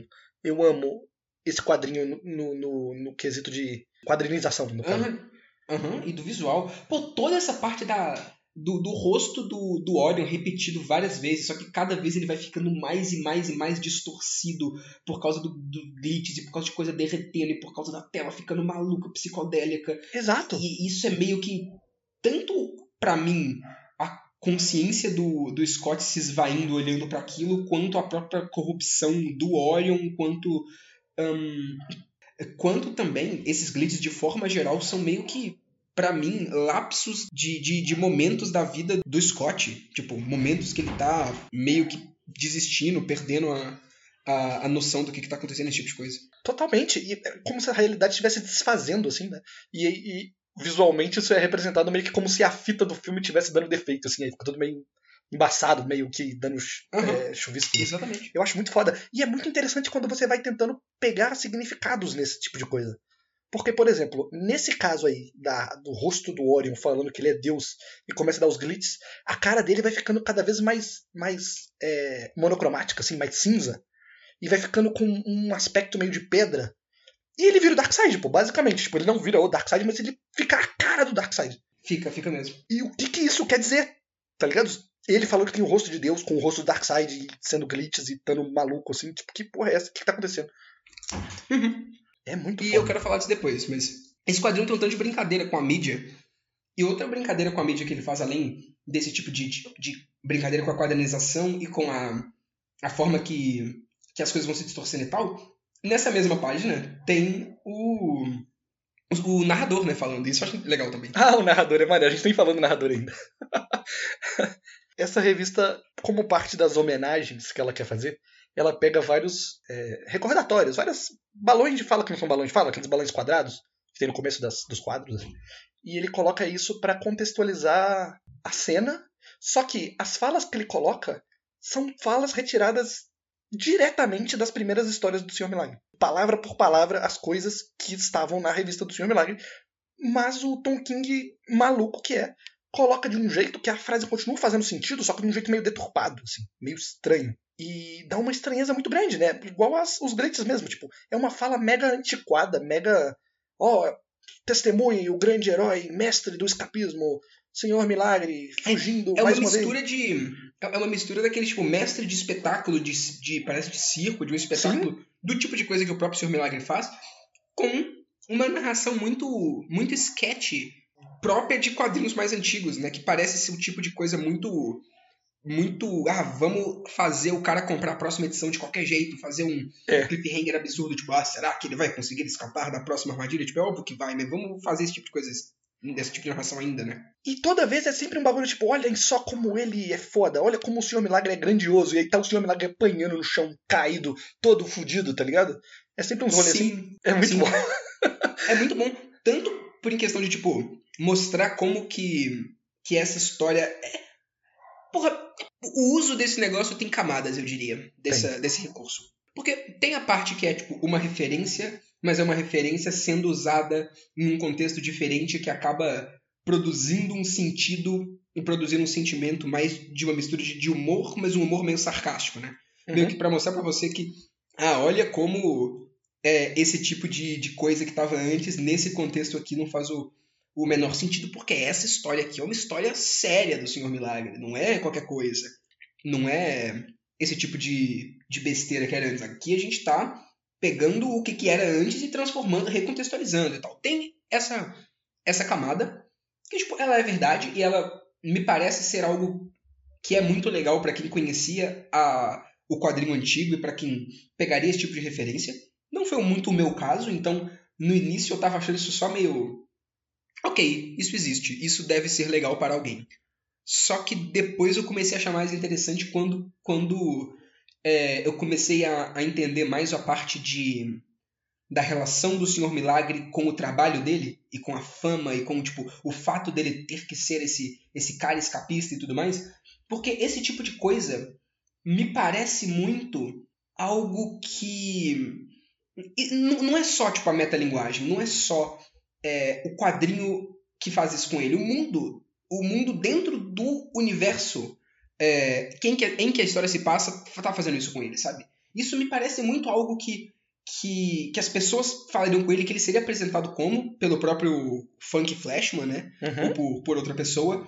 E que o Scott, por estar tá muito preso de verdade dentro desse personagem que foi que que, que ele criou e que ele precisa de, de, de manter, ele estaria repetindo esse tipo de coisa para ele mesmo, sabe? Exato. E, e, e, isso me dá, dá uma camada mais interessante, como que é, esse tipo de fala tá sendo dita ou sendo pensada por ele porque é o tipo de coisa que meio que define ele, ou que era para definir ele, mesmo a situação dele sendo completamente diferente, completamente inadequada para ele estar tá com esse tipo de pensamento agora, mas é é, é, o que, que, o trabalho dele exige que ele faça, sabe? Sim, é a muleta dele, é a fundação onde ele se ergue. Se ele não tiver essa de, de motivação, ele ia só desabar. Sim, sim, completamente. E isso eu acho bem interessante. Uhum. E o que, que pega é que depois desses papos de, de traição e de que ele pode ser um espião ou qualquer coisa do tipo, o Orion determina que vai haver um julgamento do Senhor Milagre para ver se ele seria né? Qual seria a sentença desse tipo de coisa, se ele é mesmo, né? Pra tentar determinar essa situação. E, cara, Por que, que você gosta tanto dessa. Pra mim, ah. Porra, perfeito. Porque esse julgamento para mim é quando a história pega e fala: tudo bem, vamos. Vamos começar a não só mostrar coisas por alto e tudo mais, e vamos começar a desenvolver o que a gente tem e dar um rumo verdadeiro para a história.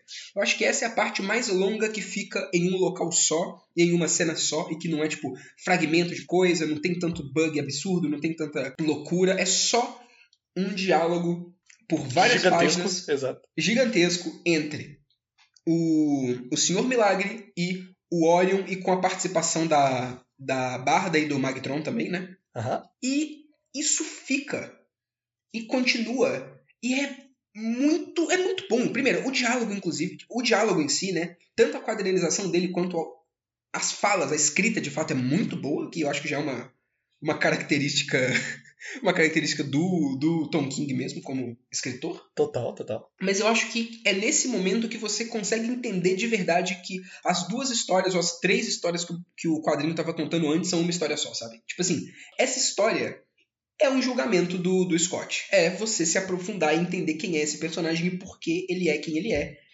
E ele é quem ele é por causa de tudo que tá na vida dele. E as três histórias são igualmente importantes pra você entender quem é esse cara. Tipo, elas não são é, separadas, elas são indissociáveis, na verdade. O Scott não é só o, o herói escapista, não é só o cara que tá tendo uma vida de casado com alguns problemas pessoais, e não é só o novo deus de, de Nova Gênesis. Ele é tudo isso, exatamente o fato dele ser tudo isso, e nenhuma dessas coisas conseguir definir totalmente quem ele é, e uma ficar é, empurrando a outra todo momento, que faz ele tá quase desabando, né? Ele ter tentado se matar e tudo mais.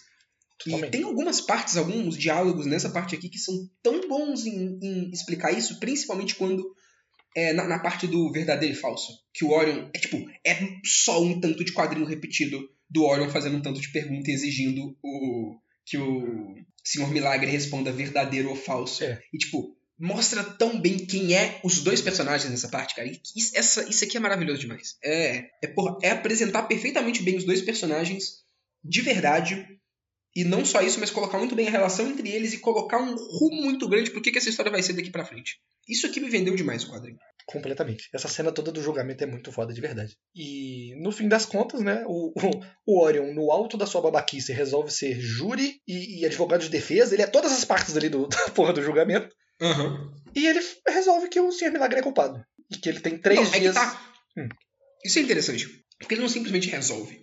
Ele, através da- da- das- dos poderes dele, como todas as partes daquele tribunal, cria um- um- uma espécie de tribunal específico que o Scott não tem opção a não ser admitir que ele é, que ele é Culpado. culpado. Sim, E isso é muito interessante porque mostra como que o o Orion é uma pessoa que, teoricamente, na mente do Orion, ele tá sendo uma pessoa justa e que, de fato, tá dando pro Scott uma, uma possibilidade de defesa e ele não vai, tipo, julgar o Scott completamente. O Scott meio que vai se julgar.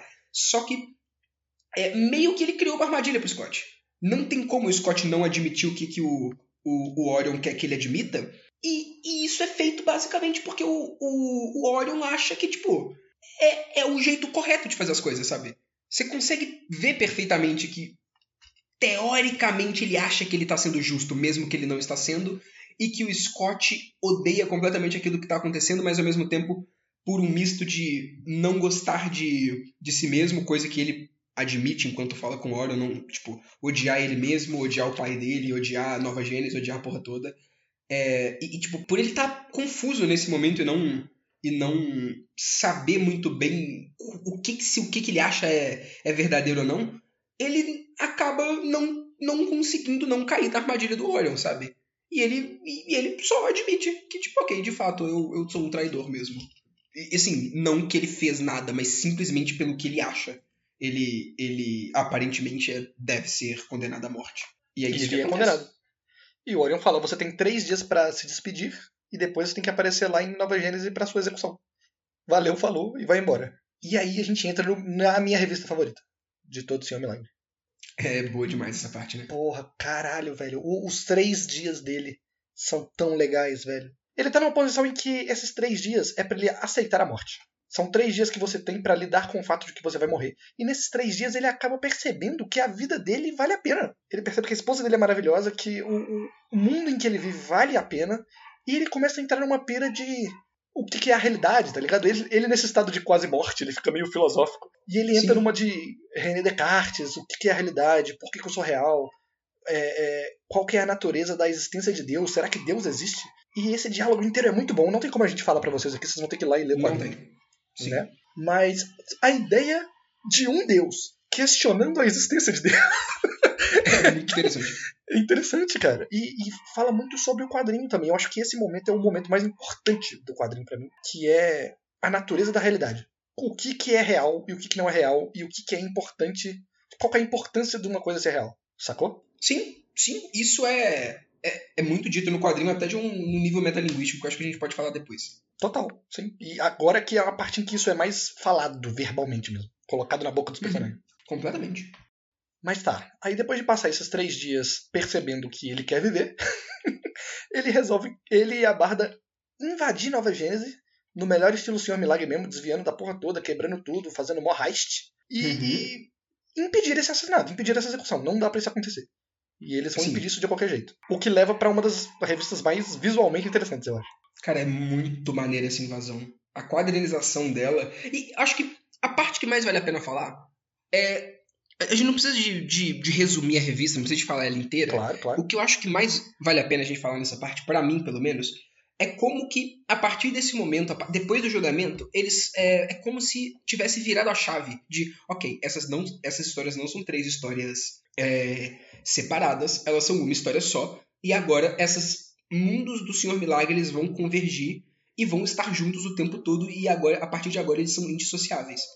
Então, a cena que é pra ser tipo a cena final da primeira revista que né, não do primeiro capítulo, mas dessa primeira revista, que é dividida em duas revistas, que desse capítulo que eu acho que é um marco muito grande, é metade da história, é meio que a invasão desse lugar por parte da Barda e do, do, do Senhor Milagre. Pra eles, tipo, sentando a porrada em todo mundo e chegando até e tentando chegar até o Orion pra poder fazer ele parar com essa né, molecagem e cancelar a execução e tudo mais. E assim, é pra ser um bagulho de ação, e é um bagulho de ação absurdo, visualmente muito legal, em questão de movimento e tudo mais, e, e as sequências de, de lutas e do espaço que eles estão e tal.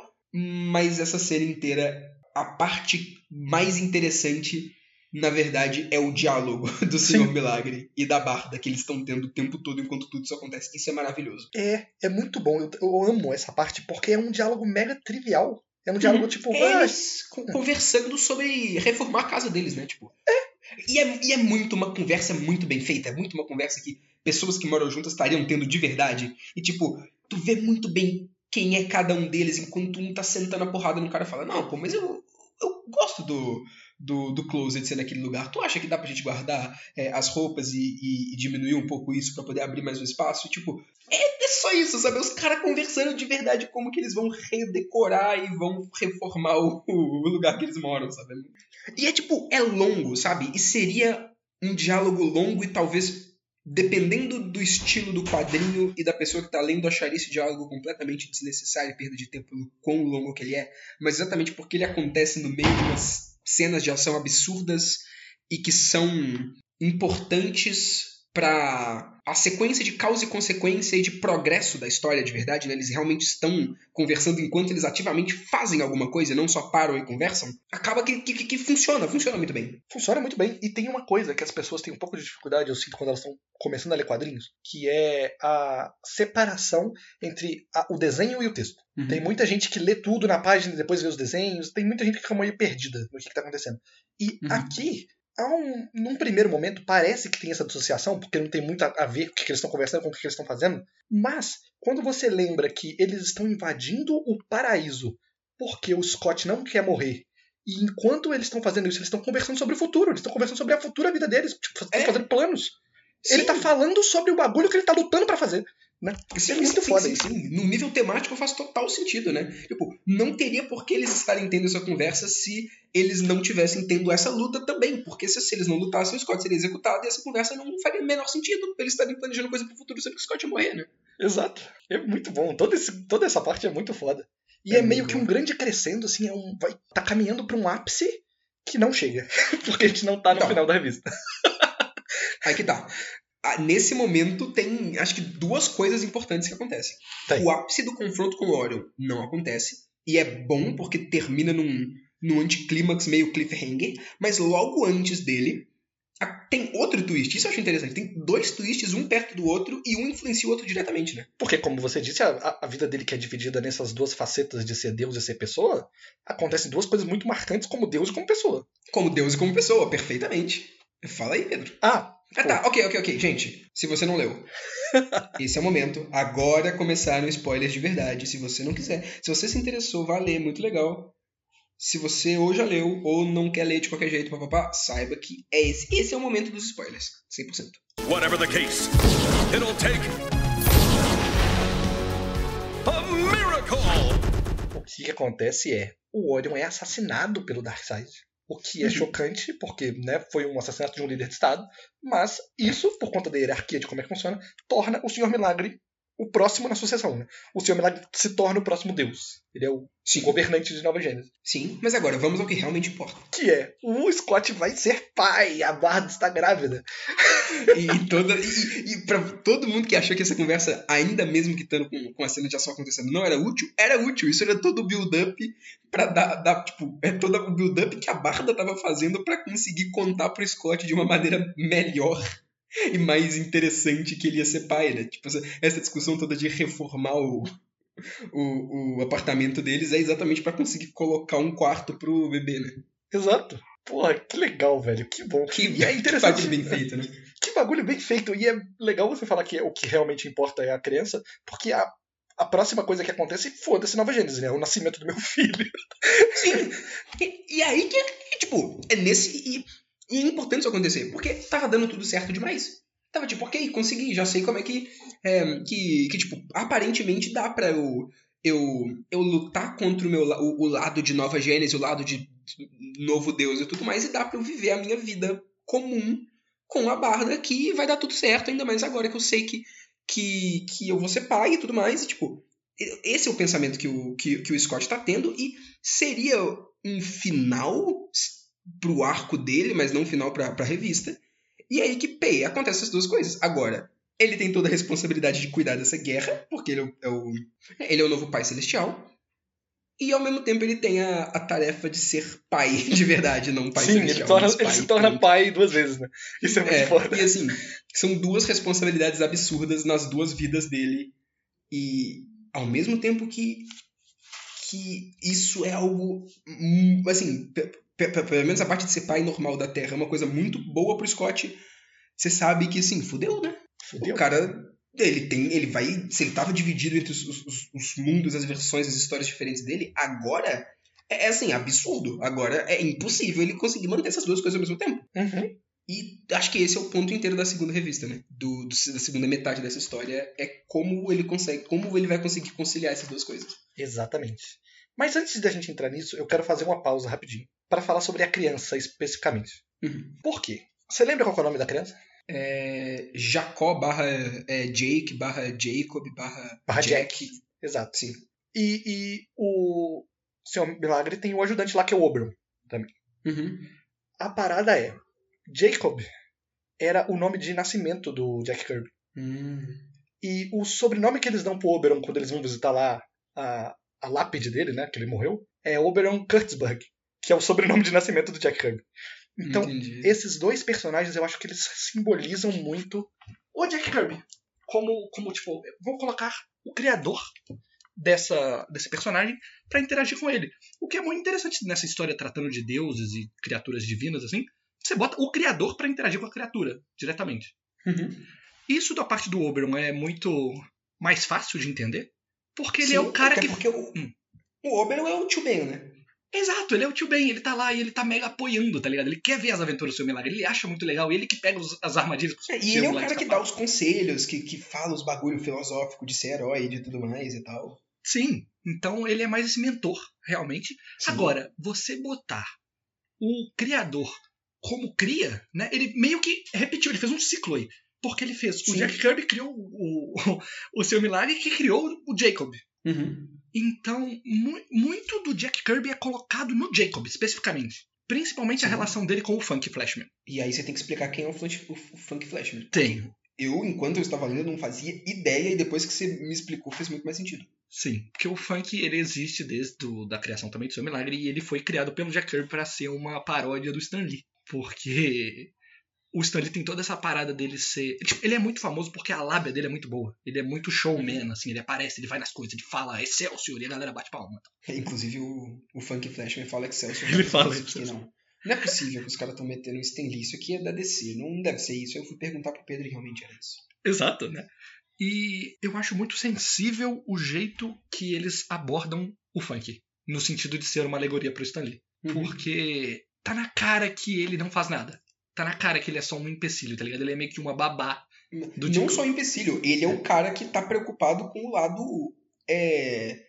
Inclusive, eu acho que isso é muito a cara do, do Stanley mesmo. Ele é o cara que tá preocupado com o lado de pessoa famosa do, do, do Scott, né? Ele é o, é o basicamente cuida do marketing da vis da tipo é, da imagem do Scott pública, né? De como é que Sim. as pessoas interagem com ele e, e tudo mais. Isso é, é muito uma cara tipo o Stanley era o cara que conseguia vender os heróis de verdade, né? Exatamente. não vender, eu digo como um produto de verdade, né? Então, acho que faz muito sentido o funk é, tá nessa posição. E essa proximidade dele com o Jacob é muito interessante, porque tem um momento em que eles recriam a história do Galactus contra o Quarteto Fantástico na, na revista. E é muito Uhum. bom, porque o. Porra, todo o diálogo dele falando, ah, não, é o Jacob que teve todas as ideias, pô, ele que desenhou, ele fez a porra toda, eu só botei a fala nos, nos, nos personagens. Era assim que eles faziam as revistas, tá ligado? E, e eu acho sensível porque dá pra você ver o tanto que o Stan Lee era meio escroto, ele era meio babaca, mas Uhum. em um determinado grau ele realmente se importa com a porra do Jack Kirby, Sim, sim. né?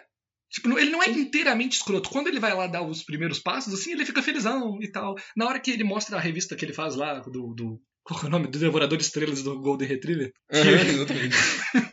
que ele fala, ah, essa história aqui não é minha, coisa que o, Ja- que o Stanley de verdade nunca fez. E, e ele fala, é, essa história não é minha, essa história é do Jacob. E olha só como que é bacana, olha se não é uma coisa especial. Porra, esse momento é tão quentinho no meu coração. Porra, se o Stanley fizesse isso na vida real, ia ser tão legal, tá ligado? E aí ia ser mais legal se ele fizesse isso de fato. Sim. E eu acho muito bacana. É um momento que não tem nada a ver com a história, né? Meio separado pra caralho, assim, mas num nível metalinguístico é muito legal, assim. Principalmente no Sim. contexto que você coloca que esse quadrinho saiu como homenagem, então.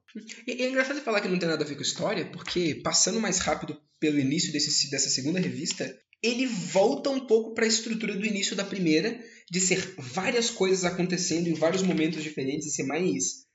Cada página é um momento diferente, flashes e tal, a não ser o início, né, que é o nascimento, e aí tem todo um processo do nascimento que tem várias páginas, mas depois ele vira mais essa, essa montagem, essa essa coisa mais psicodélica de várias coisas acontecendo também, né? E eu acho que essa segunda parte que isso é feito é muito mais eficiente. Porque você já tem mais contexto, você já sabe quem são os personagens e você entende exatamente por que que tá sendo é, feito dessa forma. E, tipo, você entende que isso está sendo feito de fato para poder mostrar o quanto que é, é, a vida do, do Scott se transformando nessas duas coisas e como que tá um caos absurdo dele ter que cuidar da... Ele e a Barda, né? Terem que cuidar do, do Jacob e terem que lutar na guerra. E assim, é um contraste gigantesco. Eu acho que é isso essa parte consegue fazer melhor do que o início do primeiro, de mostrar o, quão gigantesco é o contraste entre esses dois lados e como que é, uma coisa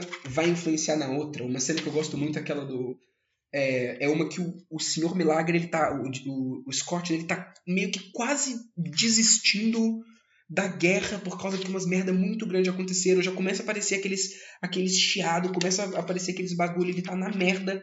E aí a, a caixa materna apita e é a, a Barda falando pra ele algo que é tipo, ah, ele.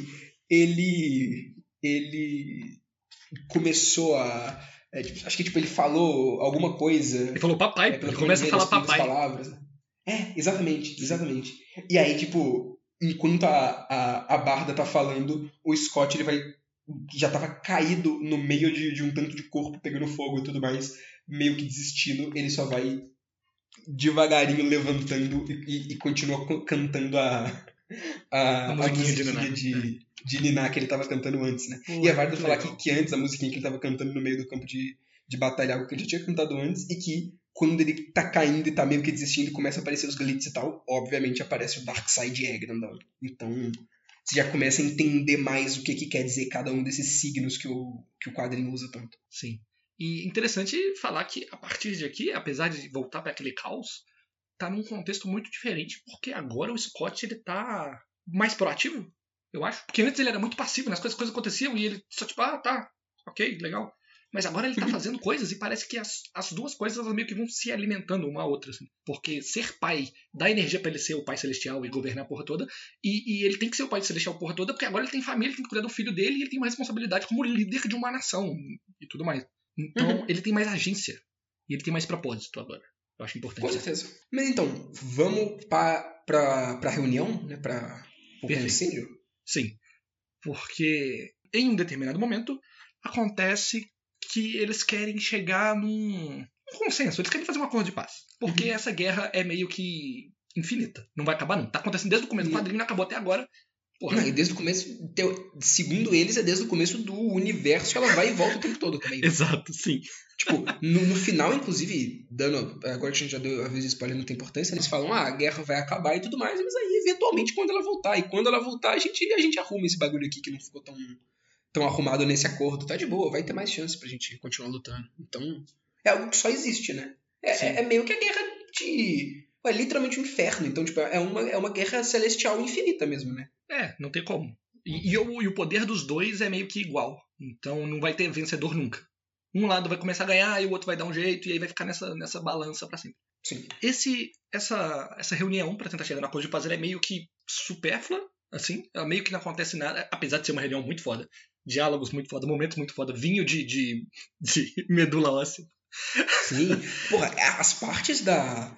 Do, da, da Barda e do, e do Scott conversando, eu acho que é a melhor parte, porque é nessa parte que você começa a entender mais por que, que aqueles dois são daquele jeito.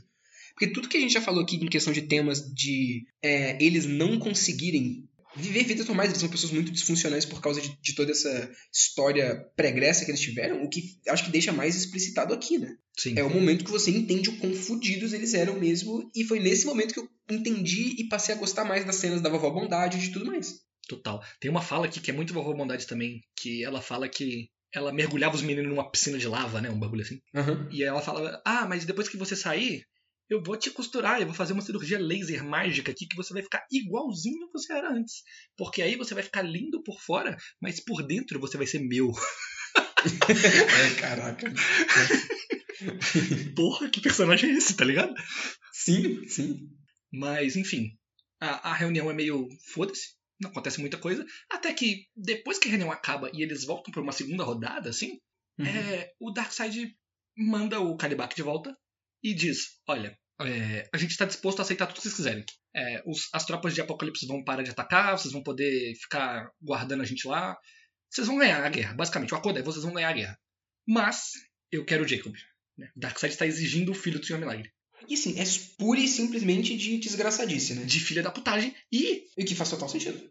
total e coloca mais ainda filha da putagem quando você lembra que o pai do Senhor Milagre foi colocado numa posição muito semelhante Sim, e ele odeia o pai dele pra sempre por conta dessa escolha que ele fez. sim, isso é o, é o ponto principal. Então, tipo, caralho, eu fui colocado na mesma, na mesma posição. E agora? O que, que eu faço? Eu vou fazer a mesma coisa? Tipo, e aí a próxima revista inteira é ele pensando sobre o que, que ele É, tem que fazer. ele no banheiro, encolhido em posição fetal, pensando tipo, como que ele vai fazer.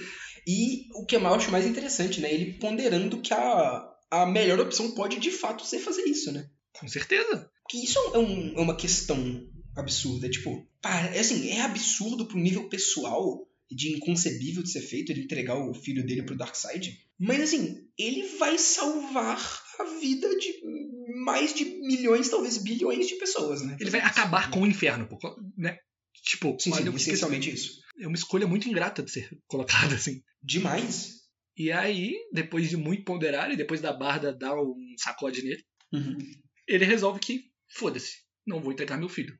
Eu não sou esse tipo de pessoa, nunca, jamais vou fazer esse tipo de coisa. A gente vai ter que ir matar o Darkseid. Sim. E aí, fudeu. E aí fudeu. E, bom, antes disso, eu queria só falar uma coisa que eu acho interessante em questão da. da é, dessa parte do. da reunião e da parte da guerra. É, eu acho interessante o paralelo desses dois lados do Scott como. É, de fato, tipo. É, é, uma coisa reflete muito na outra num nível temático mesmo. Que eles claramente estão perdendo a guerra. É, até que o, o Scott tenta fazer o- os acordos. Eles estão perdendo a guerra porque eles não conseguem se dedicar 100% do tempo à, à, à guerra. Tem até aquela cena que é mó paia que o, o, a Barda desafia um dos generais do Darkseid para um duelo. Só que aí ela vai, tipo, no dia que ela teria que duelar com esse cara, é tipo, quem perdesse recuaria com as tropas, ela tem que fazer um, um bagulho de. Eu não lembro exatamente o que é, mas acho que é tipo aconselhamento parental, né? Aham, é um É, bagulho assim. especificamente sobre amamentação. E aí, tipo, ela tem que ir, e aí o Scott, ah, ok, eu vou no teu lugar. Mas assim, o Scott não é nem um pouco tão porradeiro quanto a Barda, ele só perde pro cara e ele é obrigado a recuar o exército dele. Porra, né? Não tem nem escolha aí, pô. Não é, não tem o que fazer. E eu gosto como que a. Eles não estão perdendo, tipo, um lado tá claramente ganhando, o lado do Darkseid tá claramente ganhando, não só na guerra, mas na vida pessoal dos dois. E eu acho que o Darkseid, não como é essa vilão físico, mas como essa metáfora pra tudo de merda que tá acontecendo na vida do Scott, fica mais explicitado nesse momento. Total. Eu acho que é aí que, que o Darkseid é, passa a fazer mais sentido. E é aí que você entende de fato que as coisas não são nem indissociáveis por todas as coisas que compõem o personagem do, do Scott, mas também porque hum, tematicamente elas significam a mesma coisa, mais ou menos, né? Exato. É, de qualquer jeito, o Scott tá sendo, tá sendo cada vez mais tomado e cada vez mais enfraquecido pelo Darkseid. Darkseid sendo literalmente os exércitos do Darkseid, que estão vencendo dele na guerra, ou sendo esse. É, o Darkseid como, como essa metáfora para toda a merda que o Scott sofreu enquanto ele tava no inferno, sob os cuidados da Vovó Bondade e do próprio Darkseid. né? E digo tipo, mais. é esse, esse lado de filho do Darkseid que não que foi feito para nada a não ser sofrer no inferno ganhando dele, né? Tipo, é, minando a possibilidade de vida feliz que ele poderia ter. E o Darkseid também representa simbolicamente o Darkseid como o mal mesmo, como Uhum. escolhas ruins, como merda que acontece na sua vida. Tem momentos que aparece Darkseid é depois do Scott contar uma mentira, por exemplo, que ele se sente Uhum. mal, ele tá se remoendo, ele queria poder falar sobre coisas, mas ele não pode. E Uhum. essa impotência é Darkseid é, entendeu? Hum, Não, é exato, tipo, é, é, é literalmente o nome, Darkseid, é tipo o lado sombrio, né? Tipo, é o lado, é o lado ruim do, do, do Scott e de quem o Scott é e de, e, e de como ele tá tentando se definir nessa história, né? Que tá sobressaindo em relação ao outro. O Darkseid é o grande antagonista dessa história, independente de qual prisma você veja. Sim, sim. E, e é engraçado porque nesse nível pessoal do Scott, essa coisa aterrorizante e no nível cósmico também, mas quando eles de fato vão encontrar o, o Darkseid, ele não é tratado tanto como essa coisa absurda. E eu gosto disso, na verdade. Uhum. Porque a primeira cena que tem do Darkseid que ele aparece mais concretamente, não é só uma coisa absurda, é ele pegando um- uma cenourinha daquele bandeja de petiscos vegetarianos que, o, que o- a Barda e o Scott trouxeram pra reunião com o Darkseid. Aí ele pega a cenourinha, passa no molho e fica comendo, e mastigando e olhando pros dois um tempão, assim. Exato. É muito tosco, sabe? E é, e é bom. Isso é bom não só pela piada, mas pra mostrar o quanto que, assim, é exatamente nesse tipo de coisa mundana que o Scott tá sofrendo mais, sabe? Não é a parte mega poderes absurdos cósmicos e tudo mais. É, é em qualquer momento da vida dele, é, essa parte mais da depressão dele e da, dele não conseguir escapar do inferno metafórico e literal que, que batem nele, sabe? Exato. E agora, deixa eu ser um pouco fanboy do Darkseid, porque eu amo o Darkseid. É, Muito. Cara, como eu gosto do Darkseid. E eu amo muito o Darkseid porque ele é sutil. Eu acho que essa é a palavra mais que mais define o Darkseid, assim. Porque ele não é tryhard em ser do mal. Ele não precisa Não. ser. A armadura dele não é mega elaborada, é um pano azul, velho. E ele é de pedra, e foda-se. E ele vai ficar lá, tá ligado? Ele não precisa ser tryhard e querer te assustar, ele vai comer a cenourinha dele. Porque ele sabe que você já tá na merda. O dever dele já tá Sim. feito. Sim, sim, sim, completamente. E, e você fala que ele não é tratado tão imponente, porque ele não faz nada de muito foda, ele não grita, ele não é muito Uhum, tal. uhum. Mas quando você vai ver a quadrilização, é, é, Ah, É absurda. Precisa de três quadrinhos só pra poder abarcar o Darkseid E inteiro. ele não está fazendo nada. Tipo, pra ele não fazer nada, precisa de três quadros. Porque ele é o Sim, Darkseid. é absurdo, é absurdo. Eu gosto muito disso, dessa sutileza da maldade do Darkseid.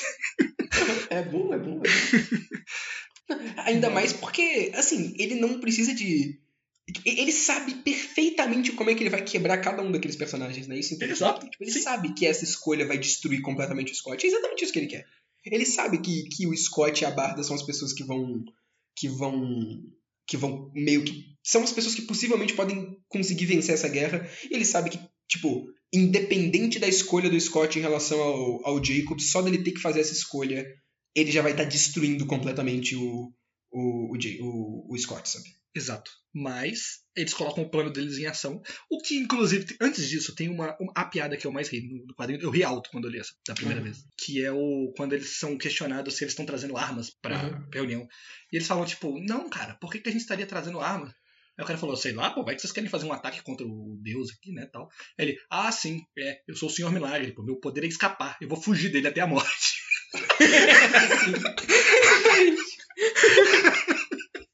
É muito bom. Porra, que bagulho bom. O texto desse, desse quadrinho é sensacional.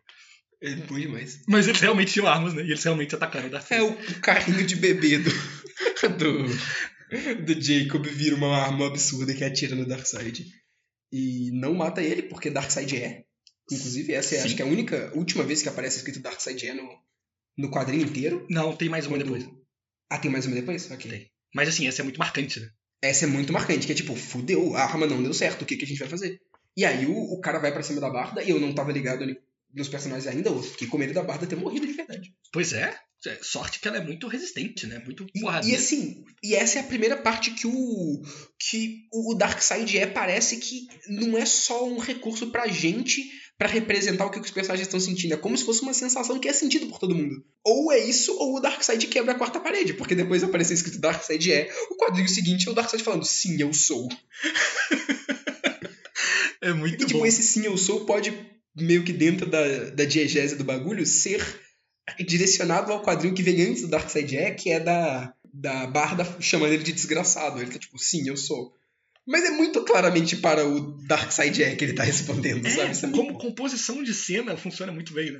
Funciona muito bem, funciona muito bem. E, e aí tem o, o- a arma de Chekhov do quadrinho, que é a faca de, de Faron lá, aquele bagulho, arma mística que consegue cortar qualquer coisa. Sim, só que é, isso foi, foi usado antes, tipo, uma versão dessa faca foi usada antes de uma maneira muito interessante, que você, tipo assim, ela foi posicionada antes, mas de um jeito que foi legal, sabe? Não foi um bagulho meio zoado.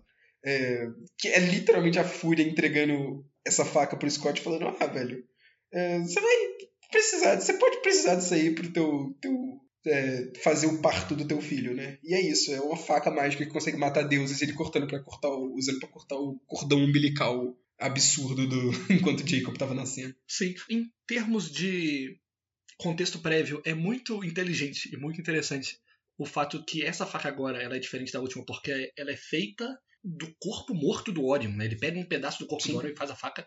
E na história do Quarto Mundo existe essa teoria famosíssima, uma, uma teoria não, perdão, profecia, que é a grande profecia da- do rolê, que é o filho do Darkseid vai matar o Darkseid. E E nesse aí, quadrinho toda essa discussão fica tipo, quem é o filho do Darkseid de verdade? É. É, o, o Orion ou é o Senhor Milagre? E aí acaba que é os dois. biológico ou o filho de criação? sim, E é os dois, né? Exato. ser os dois é uma resposta muito boa para essa pergunta que já existe há 40 anos. Porque é, é o Scott, que é o filho de criação, empunhando a faca literalmente feita do corpo do Orion, filho biológico. Uhum. E, e- e é outro. E é, é legal que é um double. Igual no final do, do outro teve tipo double twist da, de duas coisas acontecendo ao mesmo tempo. Do, da Barda tendo um filho e do Orion morrendo. Aqui tem o double arma de Chekhov, né? Porque não é só a exposição da faca é, é, sendo colocada antes. Também é aquele diálogo da. Do vinho de sangue de deuses, que é a da, da Barda falando, porra, eu aqui fazia o, o vinho com, com as fúrias, eu sei como é que faz isso. E aí, tipo, é o, o bagulho de tipo, ok, ela sabe, então ela sabe como é que usa o sangue de Deus pra poder fazer a, a porra da arma também. Então, esses dois pequenos fatos que juntos fizeram com que o Scott conseguisse ter a faca do, do, do Orion e matar o Darkseid. Simplesmente muito foda. Mas aí, assim que ele faz isso, acontece o- a grande revelação do quadrinho. O momento porra louca. O quadrinho despiroca e vai, vai tudo pra maluquice completa. Sim, e aí a gente vai começar a falar mais fundo dos temas e do que, que porra tá, tá querendo dizer além das coisas que a gente já tá falando. E isso é interessante, porque tudo que a gente já falou em questão do, do Darkseid metafórico e do Scott lutando contra esse outro lado de, de dele que ele quer a todo momento escapar e mesmo ele sendo teoricamente o maior escapista ele não consegue e, e tudo mais. Já era uma história muito interessante mas tem mais tematicamente é, do que isso né? Tipo é muito profundo é, tipo é muita coisa que tá sendo dita nesse quadrinho. É muito profundo. E, e tudo meio que vai ficando mais maluco quando mostram que um dos lacaios do Darkseid, lá o Decide, ele se revela como o Metron, que é um outro dos novos deuses, e ele fala que, ah, isso aqui tudo era um teste, senhor Milagre, e você passou, parabéns. Você agora está permitido de ir para um, um outro mundo que existe além desse e vai ficar tudo bem. Parabéns. Sua história terminou, basicamente. Sim, sim, Só que ele recusa sim, e volta pra casa. sim. E essa escolha é do caralho. Essa escolha é muito, muito, muito, muito foda, de verdade. Uhum. E eu acho legal que ele recusa, mas nesse na cena que isso acontece não deixa muito claro que ele recusa, né? Tipo, depois você entende, mas na hora você não entende. Tipo, não- ele não fala no momento que ele recusa. Sim, é verdade, você só descobre depois. Mas assim, já que a, a última revista é meio que só elaborações e ponderações infinitas, a gente já pode entrar nas nossas aqui. Whatever the case, it'll take a miracle. Primeiro, eu quero saber qual é a tua interpretação dessa, dessa cena, dessa parte. Porque a minha, eu não tinha muita coisa. É, tipo assim, eu fiquei meio confuso porque eu achei que. Eu não sabia quando esse quadrinho tinha sido, sido lançado, eu não tinha muita ideia de, do contexto disso. Então eu tava achando que isso era meio que uma forma de, de introduzir ou de colocar a possibilidade da introdução do Senhor Milagre no cânone de super-heróis de multiverso e tudo mais. Então, pra mim, essa parte que o. que o. o Metron. Metron, né? O Hum. Metron chega e mostra essa. Vai se fuder, tem um cara chamado Metron e outro chamado Magtron. É muito E o pior é que o Magtron só chama Magtron em português. Em inglês ele chama Light Ray. Por que, que o nome dele em português é Magtron? Eu não faço ideia. tá certo. Pô, ficaria muito mais fácil de chamar Light Ray. E, assim, toda a paleta de cores mudando, esses bagulho piscando, tipo a Liga da Justiça e o Monstro Pântano, e todo mundo voa aparecendo, assim, uau, voando e tal. Isso tem muita cara de coisinha de multiverso. Eu fiquei, porra, eu não sei quando isso tá sendo lançado. Pra mim, eu não tinha nenhum contexto. Pra mim, isso podia estar sendo lançado tanto atualmente quanto nos anos 80. Então, se isso aqui fosse parte do, do que, que tá tentando colocar o. Eu não entendo molecagem de mas qual que é aquela molecagem de fazer umas, o multiverso maluco e resetar e fazer todo mundo fazer parte da mesma coisa? Tem uma coisa que aconteceu isso nos anos 80, 70, não teve? Tem, é a crise que chama. É, eu achei que era uma coisa relacionada a isso, porque eu não Aham. entendi o contexto.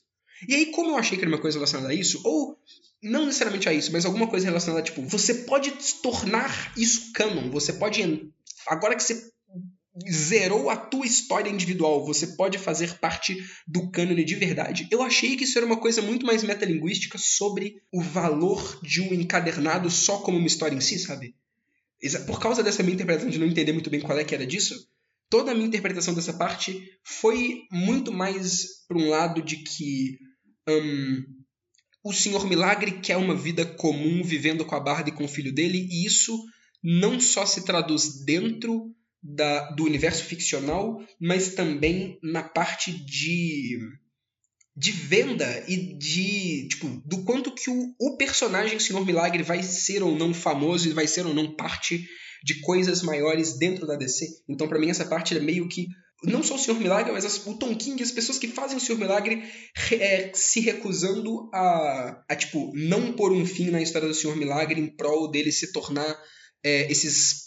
É, mais um de- desse, tipo, dessas parte desses super-heróis infinitos que algum dia vai ter filme e que vai ficar tendo mil coisas e tudo mais, sabe? Eles estão falando que, tipo, não, a história, ele não vai aceitar isso porque ele quer uma vida normal. E essa vida normal vai terminar nesse quadrinho. O fim do Senhor Milagre é isso, é ele vivendo com a Barbie e com o filho dele. E eu gostei muito disso, porque eu achei que tinha sido isso que, tava, que era isso que estava sendo dito. Mas eu não sei. Eu acho que a sua interpretação é super válida. Tipo, não, eu não acho que existe resposta errada pra esse quadrinho, sim. É muito difícil você pensar numa coisa que eu acho que não faz sentido. Então, total. Inclusive válido. porque, juntando com o bagulho de Jack Kirby, o Jack Kirby não era muito fã de continuidade. Aquele bagulho de misturar revistas pra você Olha vender aí, várias. faz total sentido, então. Exato. Então, tipo, se, se você fosse seguir os desejos dele, o Senhor Milagre acabou e é isso. A história dele tá terminada aqui. Vambora pra próxima Sim, coisa. e sim, e, e não tem nenhum valor inerente nele fazer parte do, do cânone, porque foda-se o cânone, sabe? Tipo, isso aqui é o encadernado dele e ele não precisa de, tipo, eu vou aceitar ir por um paraíso que é fazer parte de uma guerra infinita absurda. Ele só, tipo, não. E essa história única aqui, essa parábola inteira do Senhor Milagre, que creio eu não faz parte do cânone geral do, da, da DC no momento que ela saiu, é tão válida quanto o resto do multiverso maluco e das histórias mega juntas umas das outras, né? Num- num- Numa coisa não é melhor que a outra. O Scott pode simplesmente escolher viver aqui e, e recusar essa escolha de, de, de ir para um, entre aspas, plano superior que Deus está, está é, oferecendo para ele, porque é, não, não- não importa, sabe? O bagulho de fazer parte do cano ele não tá com nada. E eu, eu sou sempre a favor de, de falar mal de cana. Eu não gosto disso. e e eu, eu espero que isso vire mais moda. Tá coisas fazendo isso. O, o, a- o Homem-Aranha, através do Aranha Verso, tá flertando com isso, né? Não teve uma conclusão ainda, mas pelo que tudo indica, se os caras não forem covardes no próximo filme, ele vai ser um filme anti-canon. E eu vou ficar muito feliz com isso. Maravilhoso. Eu não assisti ainda o Aranha Verso 2, mas confio. Né? Confia, Agora. é maneiro. É, a parada pra mim, pra eu falar desse final, eu preciso falar da minha interpretação pra esse quadro inteiro.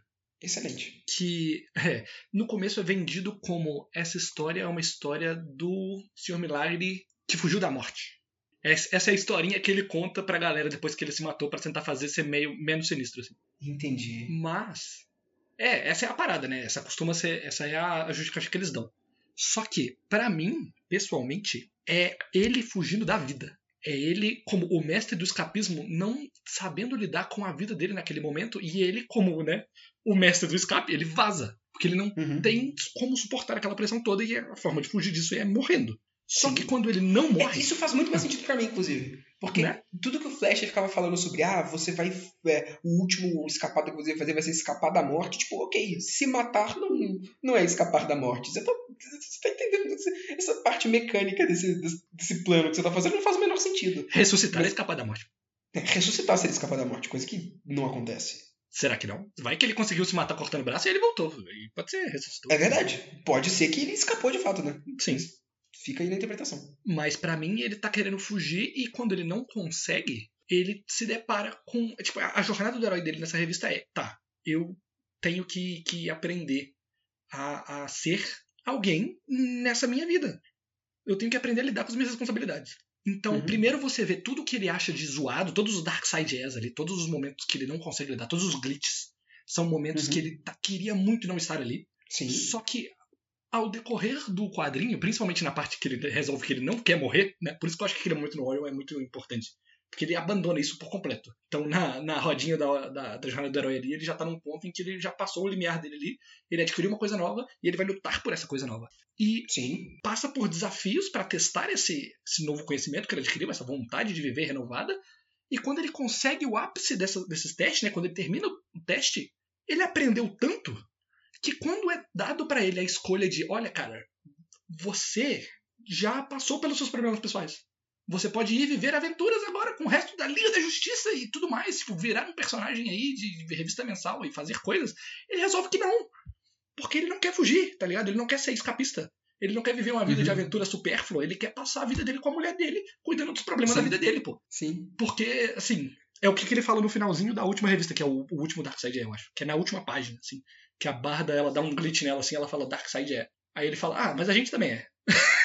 É, isso é muito bom. Isso é bom demais. Isso é bom demais.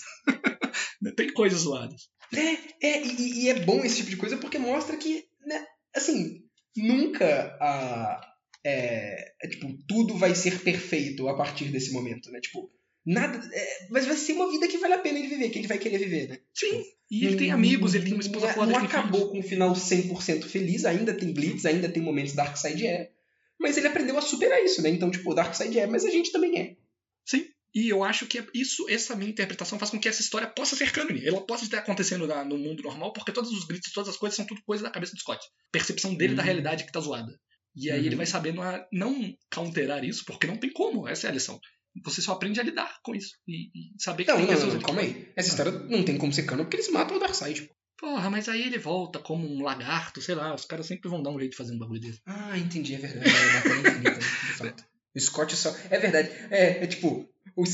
matar o Darkseid não acabou com a guerra, só permitiu que o Scott seja livre do Darkseid. Sim, exato. Agora todo mundo ainda tem o seu próprio Darkseid. Enquanto existir gente em dúvida sobre a vida e, e querendo. E não sabendo o que fazer e sendo consumido pelo lado sombrio, Darkseid vai, Sempre. É, Darkseid vai sempre ser, basicamente. ele vai sempre ser. E é isso. É isso que eu penso desse quadrinho, por isso que eu acho que ele me toca muito. Porque eu tenho um pouco desse lado meio escapista também de querer fugir das minhas responsabilidades de vez em quando, e essa lição que ele passa no final assim me pega demais. Sim. E é, é, é foda o. o- Tipo assim, a ideia de fazer essa história com esse personagem especificamente, né? É? Porque é uma história que eu não consigo ver funcionando tão bem quanto ela funciona com qualquer outro personagem. Então, tipo, não é só um bagulho, ah, eu vou fazer uma. uma, uma história e eu quero um boneco pra fazer essa história, eu vou pegar o Senhor Milagre. Não, uma história que é muito própria do Senhor Milagre pra mim. Sim. Não só usa a mídia muito bem, como usa o personagem muito bem. Usa o personagem muito bem. É, é uma visão muito é, interessante sobre o personagem. E sobre o que, que esse escapismo, esse, ele ser o mestre de escapar das coisas realmente significa no nível emocional e não Físico. e não físico, né? Aham. Mas enfim, eu acho que é isso, né? Senhor Milagre. Não, não, não. Ah. Calma aí, Pedro. E a porra da face de Deus. Ai, por favor. Cara, o que que é o menino falando que viu Deus? Eu não faço Não, não, ideia. E não só o menino, não só o menino, mas em diversos momentos. Tipo assim, nessa parte incrível que tu falou mesmo do, do, do- da Liga da Justiça aparecendo e tudo mais, ele tem a escolha, ele escolhe voltar e- e não quer fazer parte disso. Nesse momento, ele vira e eu vou até ver aqui, ó. Aqui, logo quando o Metron aparece, logo antes dessa, dessa cena da "Vó, a Liga da Justiça aparecendo, papapá, o Metron tem todo o discurso maneiro, tipo, de, de falando sobre toda a jornada do, do Scott até aqui, e eu não preciso te falar aqui, fica in- interpretativo pra você, mas é, chegou o momento que ele fala, chegou o momento, meu filho. O momento de olhar o rosto de Deus e ouvir os aplausos e se curvar. Onde está não é onde é, deve estar Scott Free. Tipo, o que, que- o que, que tu acha disso? Por que, que esse é o momento dele olhar o rosto de Deus? Eu não sei o que. O que.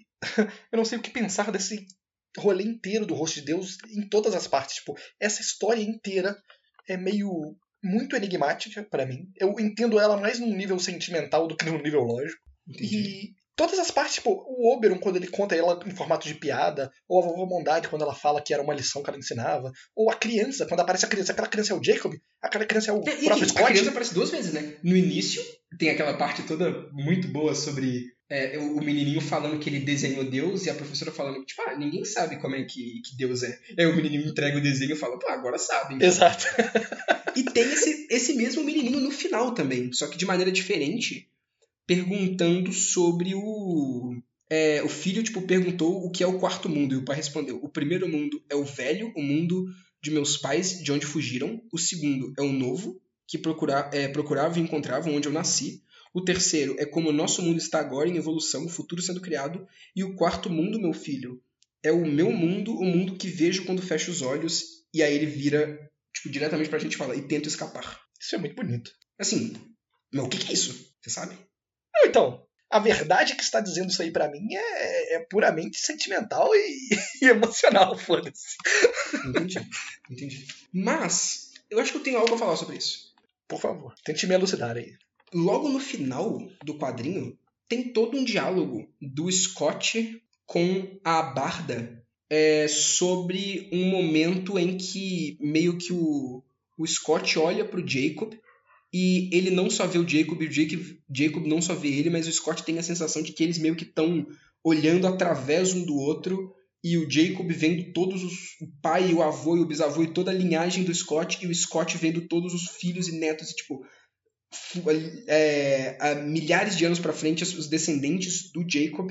E nesse momento ele, ele sentiu medo é, de ser tão pequeno de não significar quase nada e ele quase quis fugir porque achou que era aquilo era uma armadilha mas depois ele pensou que ele não precisa fugir porque todas aquelas pessoas não são mais reais ou elas ainda não são reais é, e elas, por mais que elas ainda ou já existiram ou ainda vão existir, elas não estão aqui agora. E eu estou aqui, e você está aqui, e o Jake está aqui. E ele não precisa mais sentir medo e fugir. E aí ele só curtiu a sensação. E curtir essa sensação foi como ver o rosto de Deus. Eu acho que essa parte é o que me fala mais o que isso quer dizer pra mim. Hum. A parte dele. Essa parte de o que que existe e o que que não existe pra mim é, um- é um tema que tá sendo muito dito o tempo todo no, no, no quadrinho, né? Exato. Inclusive, eu, eu disse que eu acho que essa história pra mim pode ser canônico, mas assim, essa resposta é meio que irrelevante. Porque a questão é que não importa. Completamente Ele aprendeu que. É, ele aprendeu que ele não quer fugir. E ele aprendeu que aquilo que ele tá lutando ali, aquelas coisas ao redor deles, tem valor. E foda-se se é verdade ou não, se ele tá no inferno ou no céu. Caguei. Sim. Porra. E essa parte de, de ser verdade ou não, eu acho que é meio metalinguística exatamente por essa parte do da que é mostrada a a Liga da Justiça, mas também diz muito sobre o arco dele até agora. Tipo assim, o que que é a, é, é a, a, a realidade de verdade? Tipo, o que, quem que é o Scott de verdade? E, e ele fica nesse negócio de tipo, será que é o, o, o, o novo Deus de Nova Gênesis? Será que o correto é, tipo, a, a realidade de fato é ir nessas aventuras com a Liga da Justiça e fazer as coisas e tudo mais? E ele chega à conclusão de que não e de que como o que o que, que ele tá vivendo agora e tipo a vida comum que ele tem com a Barda e com o filho dele, que é o que, o que ele quer viver. É realidade também? É uma realidade tipo perfeitamente válida, coisa que ele não achava antes exatamente por causa da vida que ele teve no, no inferno antes, né? E, e que não conseguia compreender essa vida como viver de verdade, por ele simplesmente não estar tá acostumado com uma vida normal. É, mas ele, ele compreende que isso é realidade. Eu acho que esse bagulho da face de Deus é, é mais assim, o que que cada pessoa acredita que, que é a realidade e o que que cada pessoa acredita que move ela, sabe? Para mim. Uhum. Hum, então, o Scott diz que isso é como se ele visse o rosto de Deus, porque para ele, o que que é real para ele e o que que ele acha que é o correto para ele agora é viver com a Barbie e com o filho dele. Porque isso é, é mais real do que qualquer outra coisa. O Magtron fala que agora ele tá vendo a face de Deus quando ele abre o portal para e, e, mostra o mundo de aventuras e tudo mais, porque para ele é, o que, que é real e o que, que uma pessoa deve viver para é esse tipo de, de, de coisa de heroísmo e de absurdo da Liga da Justiça e coisa intergaláctica inacreditável, sabe? Tipo, a, a face de Deus para pro Metron, pro Metron. na verdade, né, Metron? É, pro Metron é esse bagulho de chegar no topo da jornada do herói e voltar pro início e refazer esse ciclo para sempre, vencendo vilões e enfrentando coisas do diabo e Deus e descobrindo amor e papapá e fazer isso infinitamente. Para ele isso é a face de Deus, porque isso é a realidade, isso é o que deve mover uma pessoa. Sim, e, e, conhecendo o Metro como, como personagem mesmo, tipo, ele uhum. seria a pessoa que entregaria o bebê, entendeu? Hum, entendi. Okay, ele é frio. Sentido. Então, no contexto de que. Que nem aquele cara do balcão fala mais cedo que ele acha que é, é, entre decisões você tem que escolher a que traz mais felicidade pro geral. Uhum. Se o Senhor Milagre se unisse à Liga da Justiça, ele ia trazer mais felicidade pro geral, ele ia salvar Sim. mais gente e tal. Então o Metro escolheria isso, né? O Metro escolheria ir pra, Sim, pra. Completamente, completamente. O Orion olha, é, fala que, que ele é a face de Deus quando ele está olhando pro, pro é, Scott naquele momento, porque o Orion é uma pessoa que, é, durante o, o, o quadrinho inteiro, é, impõe a, o, o, que, que, ele, o que, que ele acha que deve ser através da força e através da autoridade dele. E ele uhum. fala que, que, que ele é a face de Deus pro Scott porque ele acabou de sentar a porrada no Scott e obrigar o Scott a fazer o que ele quer através da pura autoridade e de ser mais forte que o Scott, sabe?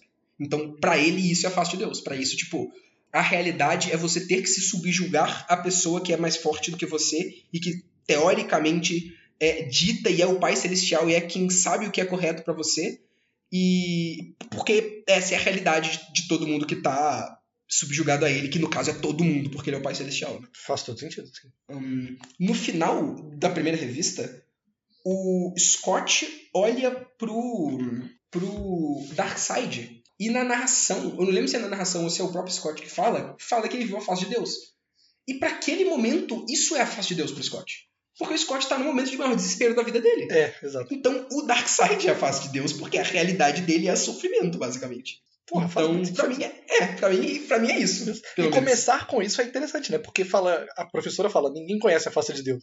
E aí o moleque vem te apresentar agora, por várias faces de várias pessoas diferentes. Sim, sim, exatamente, exatamente. o moleque desenha igual o próprio meu mano Tom King desenhou a face de Deus aqui pra nós. Né? Exatamente. Porra, muito bom, gostei disso. Vai ser faz sentido, pra mim, pra mim faz sentido. Total. Muito foda, pô. Nunca tinha parado pra pensar nisso. Caraca, então é isso. Porra, é isso aí, gente. Acabou, descobrimos o sentido da vida aqui. A realidade é isso. Depois de desvendarmos a face de Deus, né? Pô, o que mais tem para falar sobre esse quadrinho, né? Acho que terminamos por aqui. terminamos por aqui. É, então, esse foi mais um eventual ocultismo e Darkseid é. Mas a gente também é.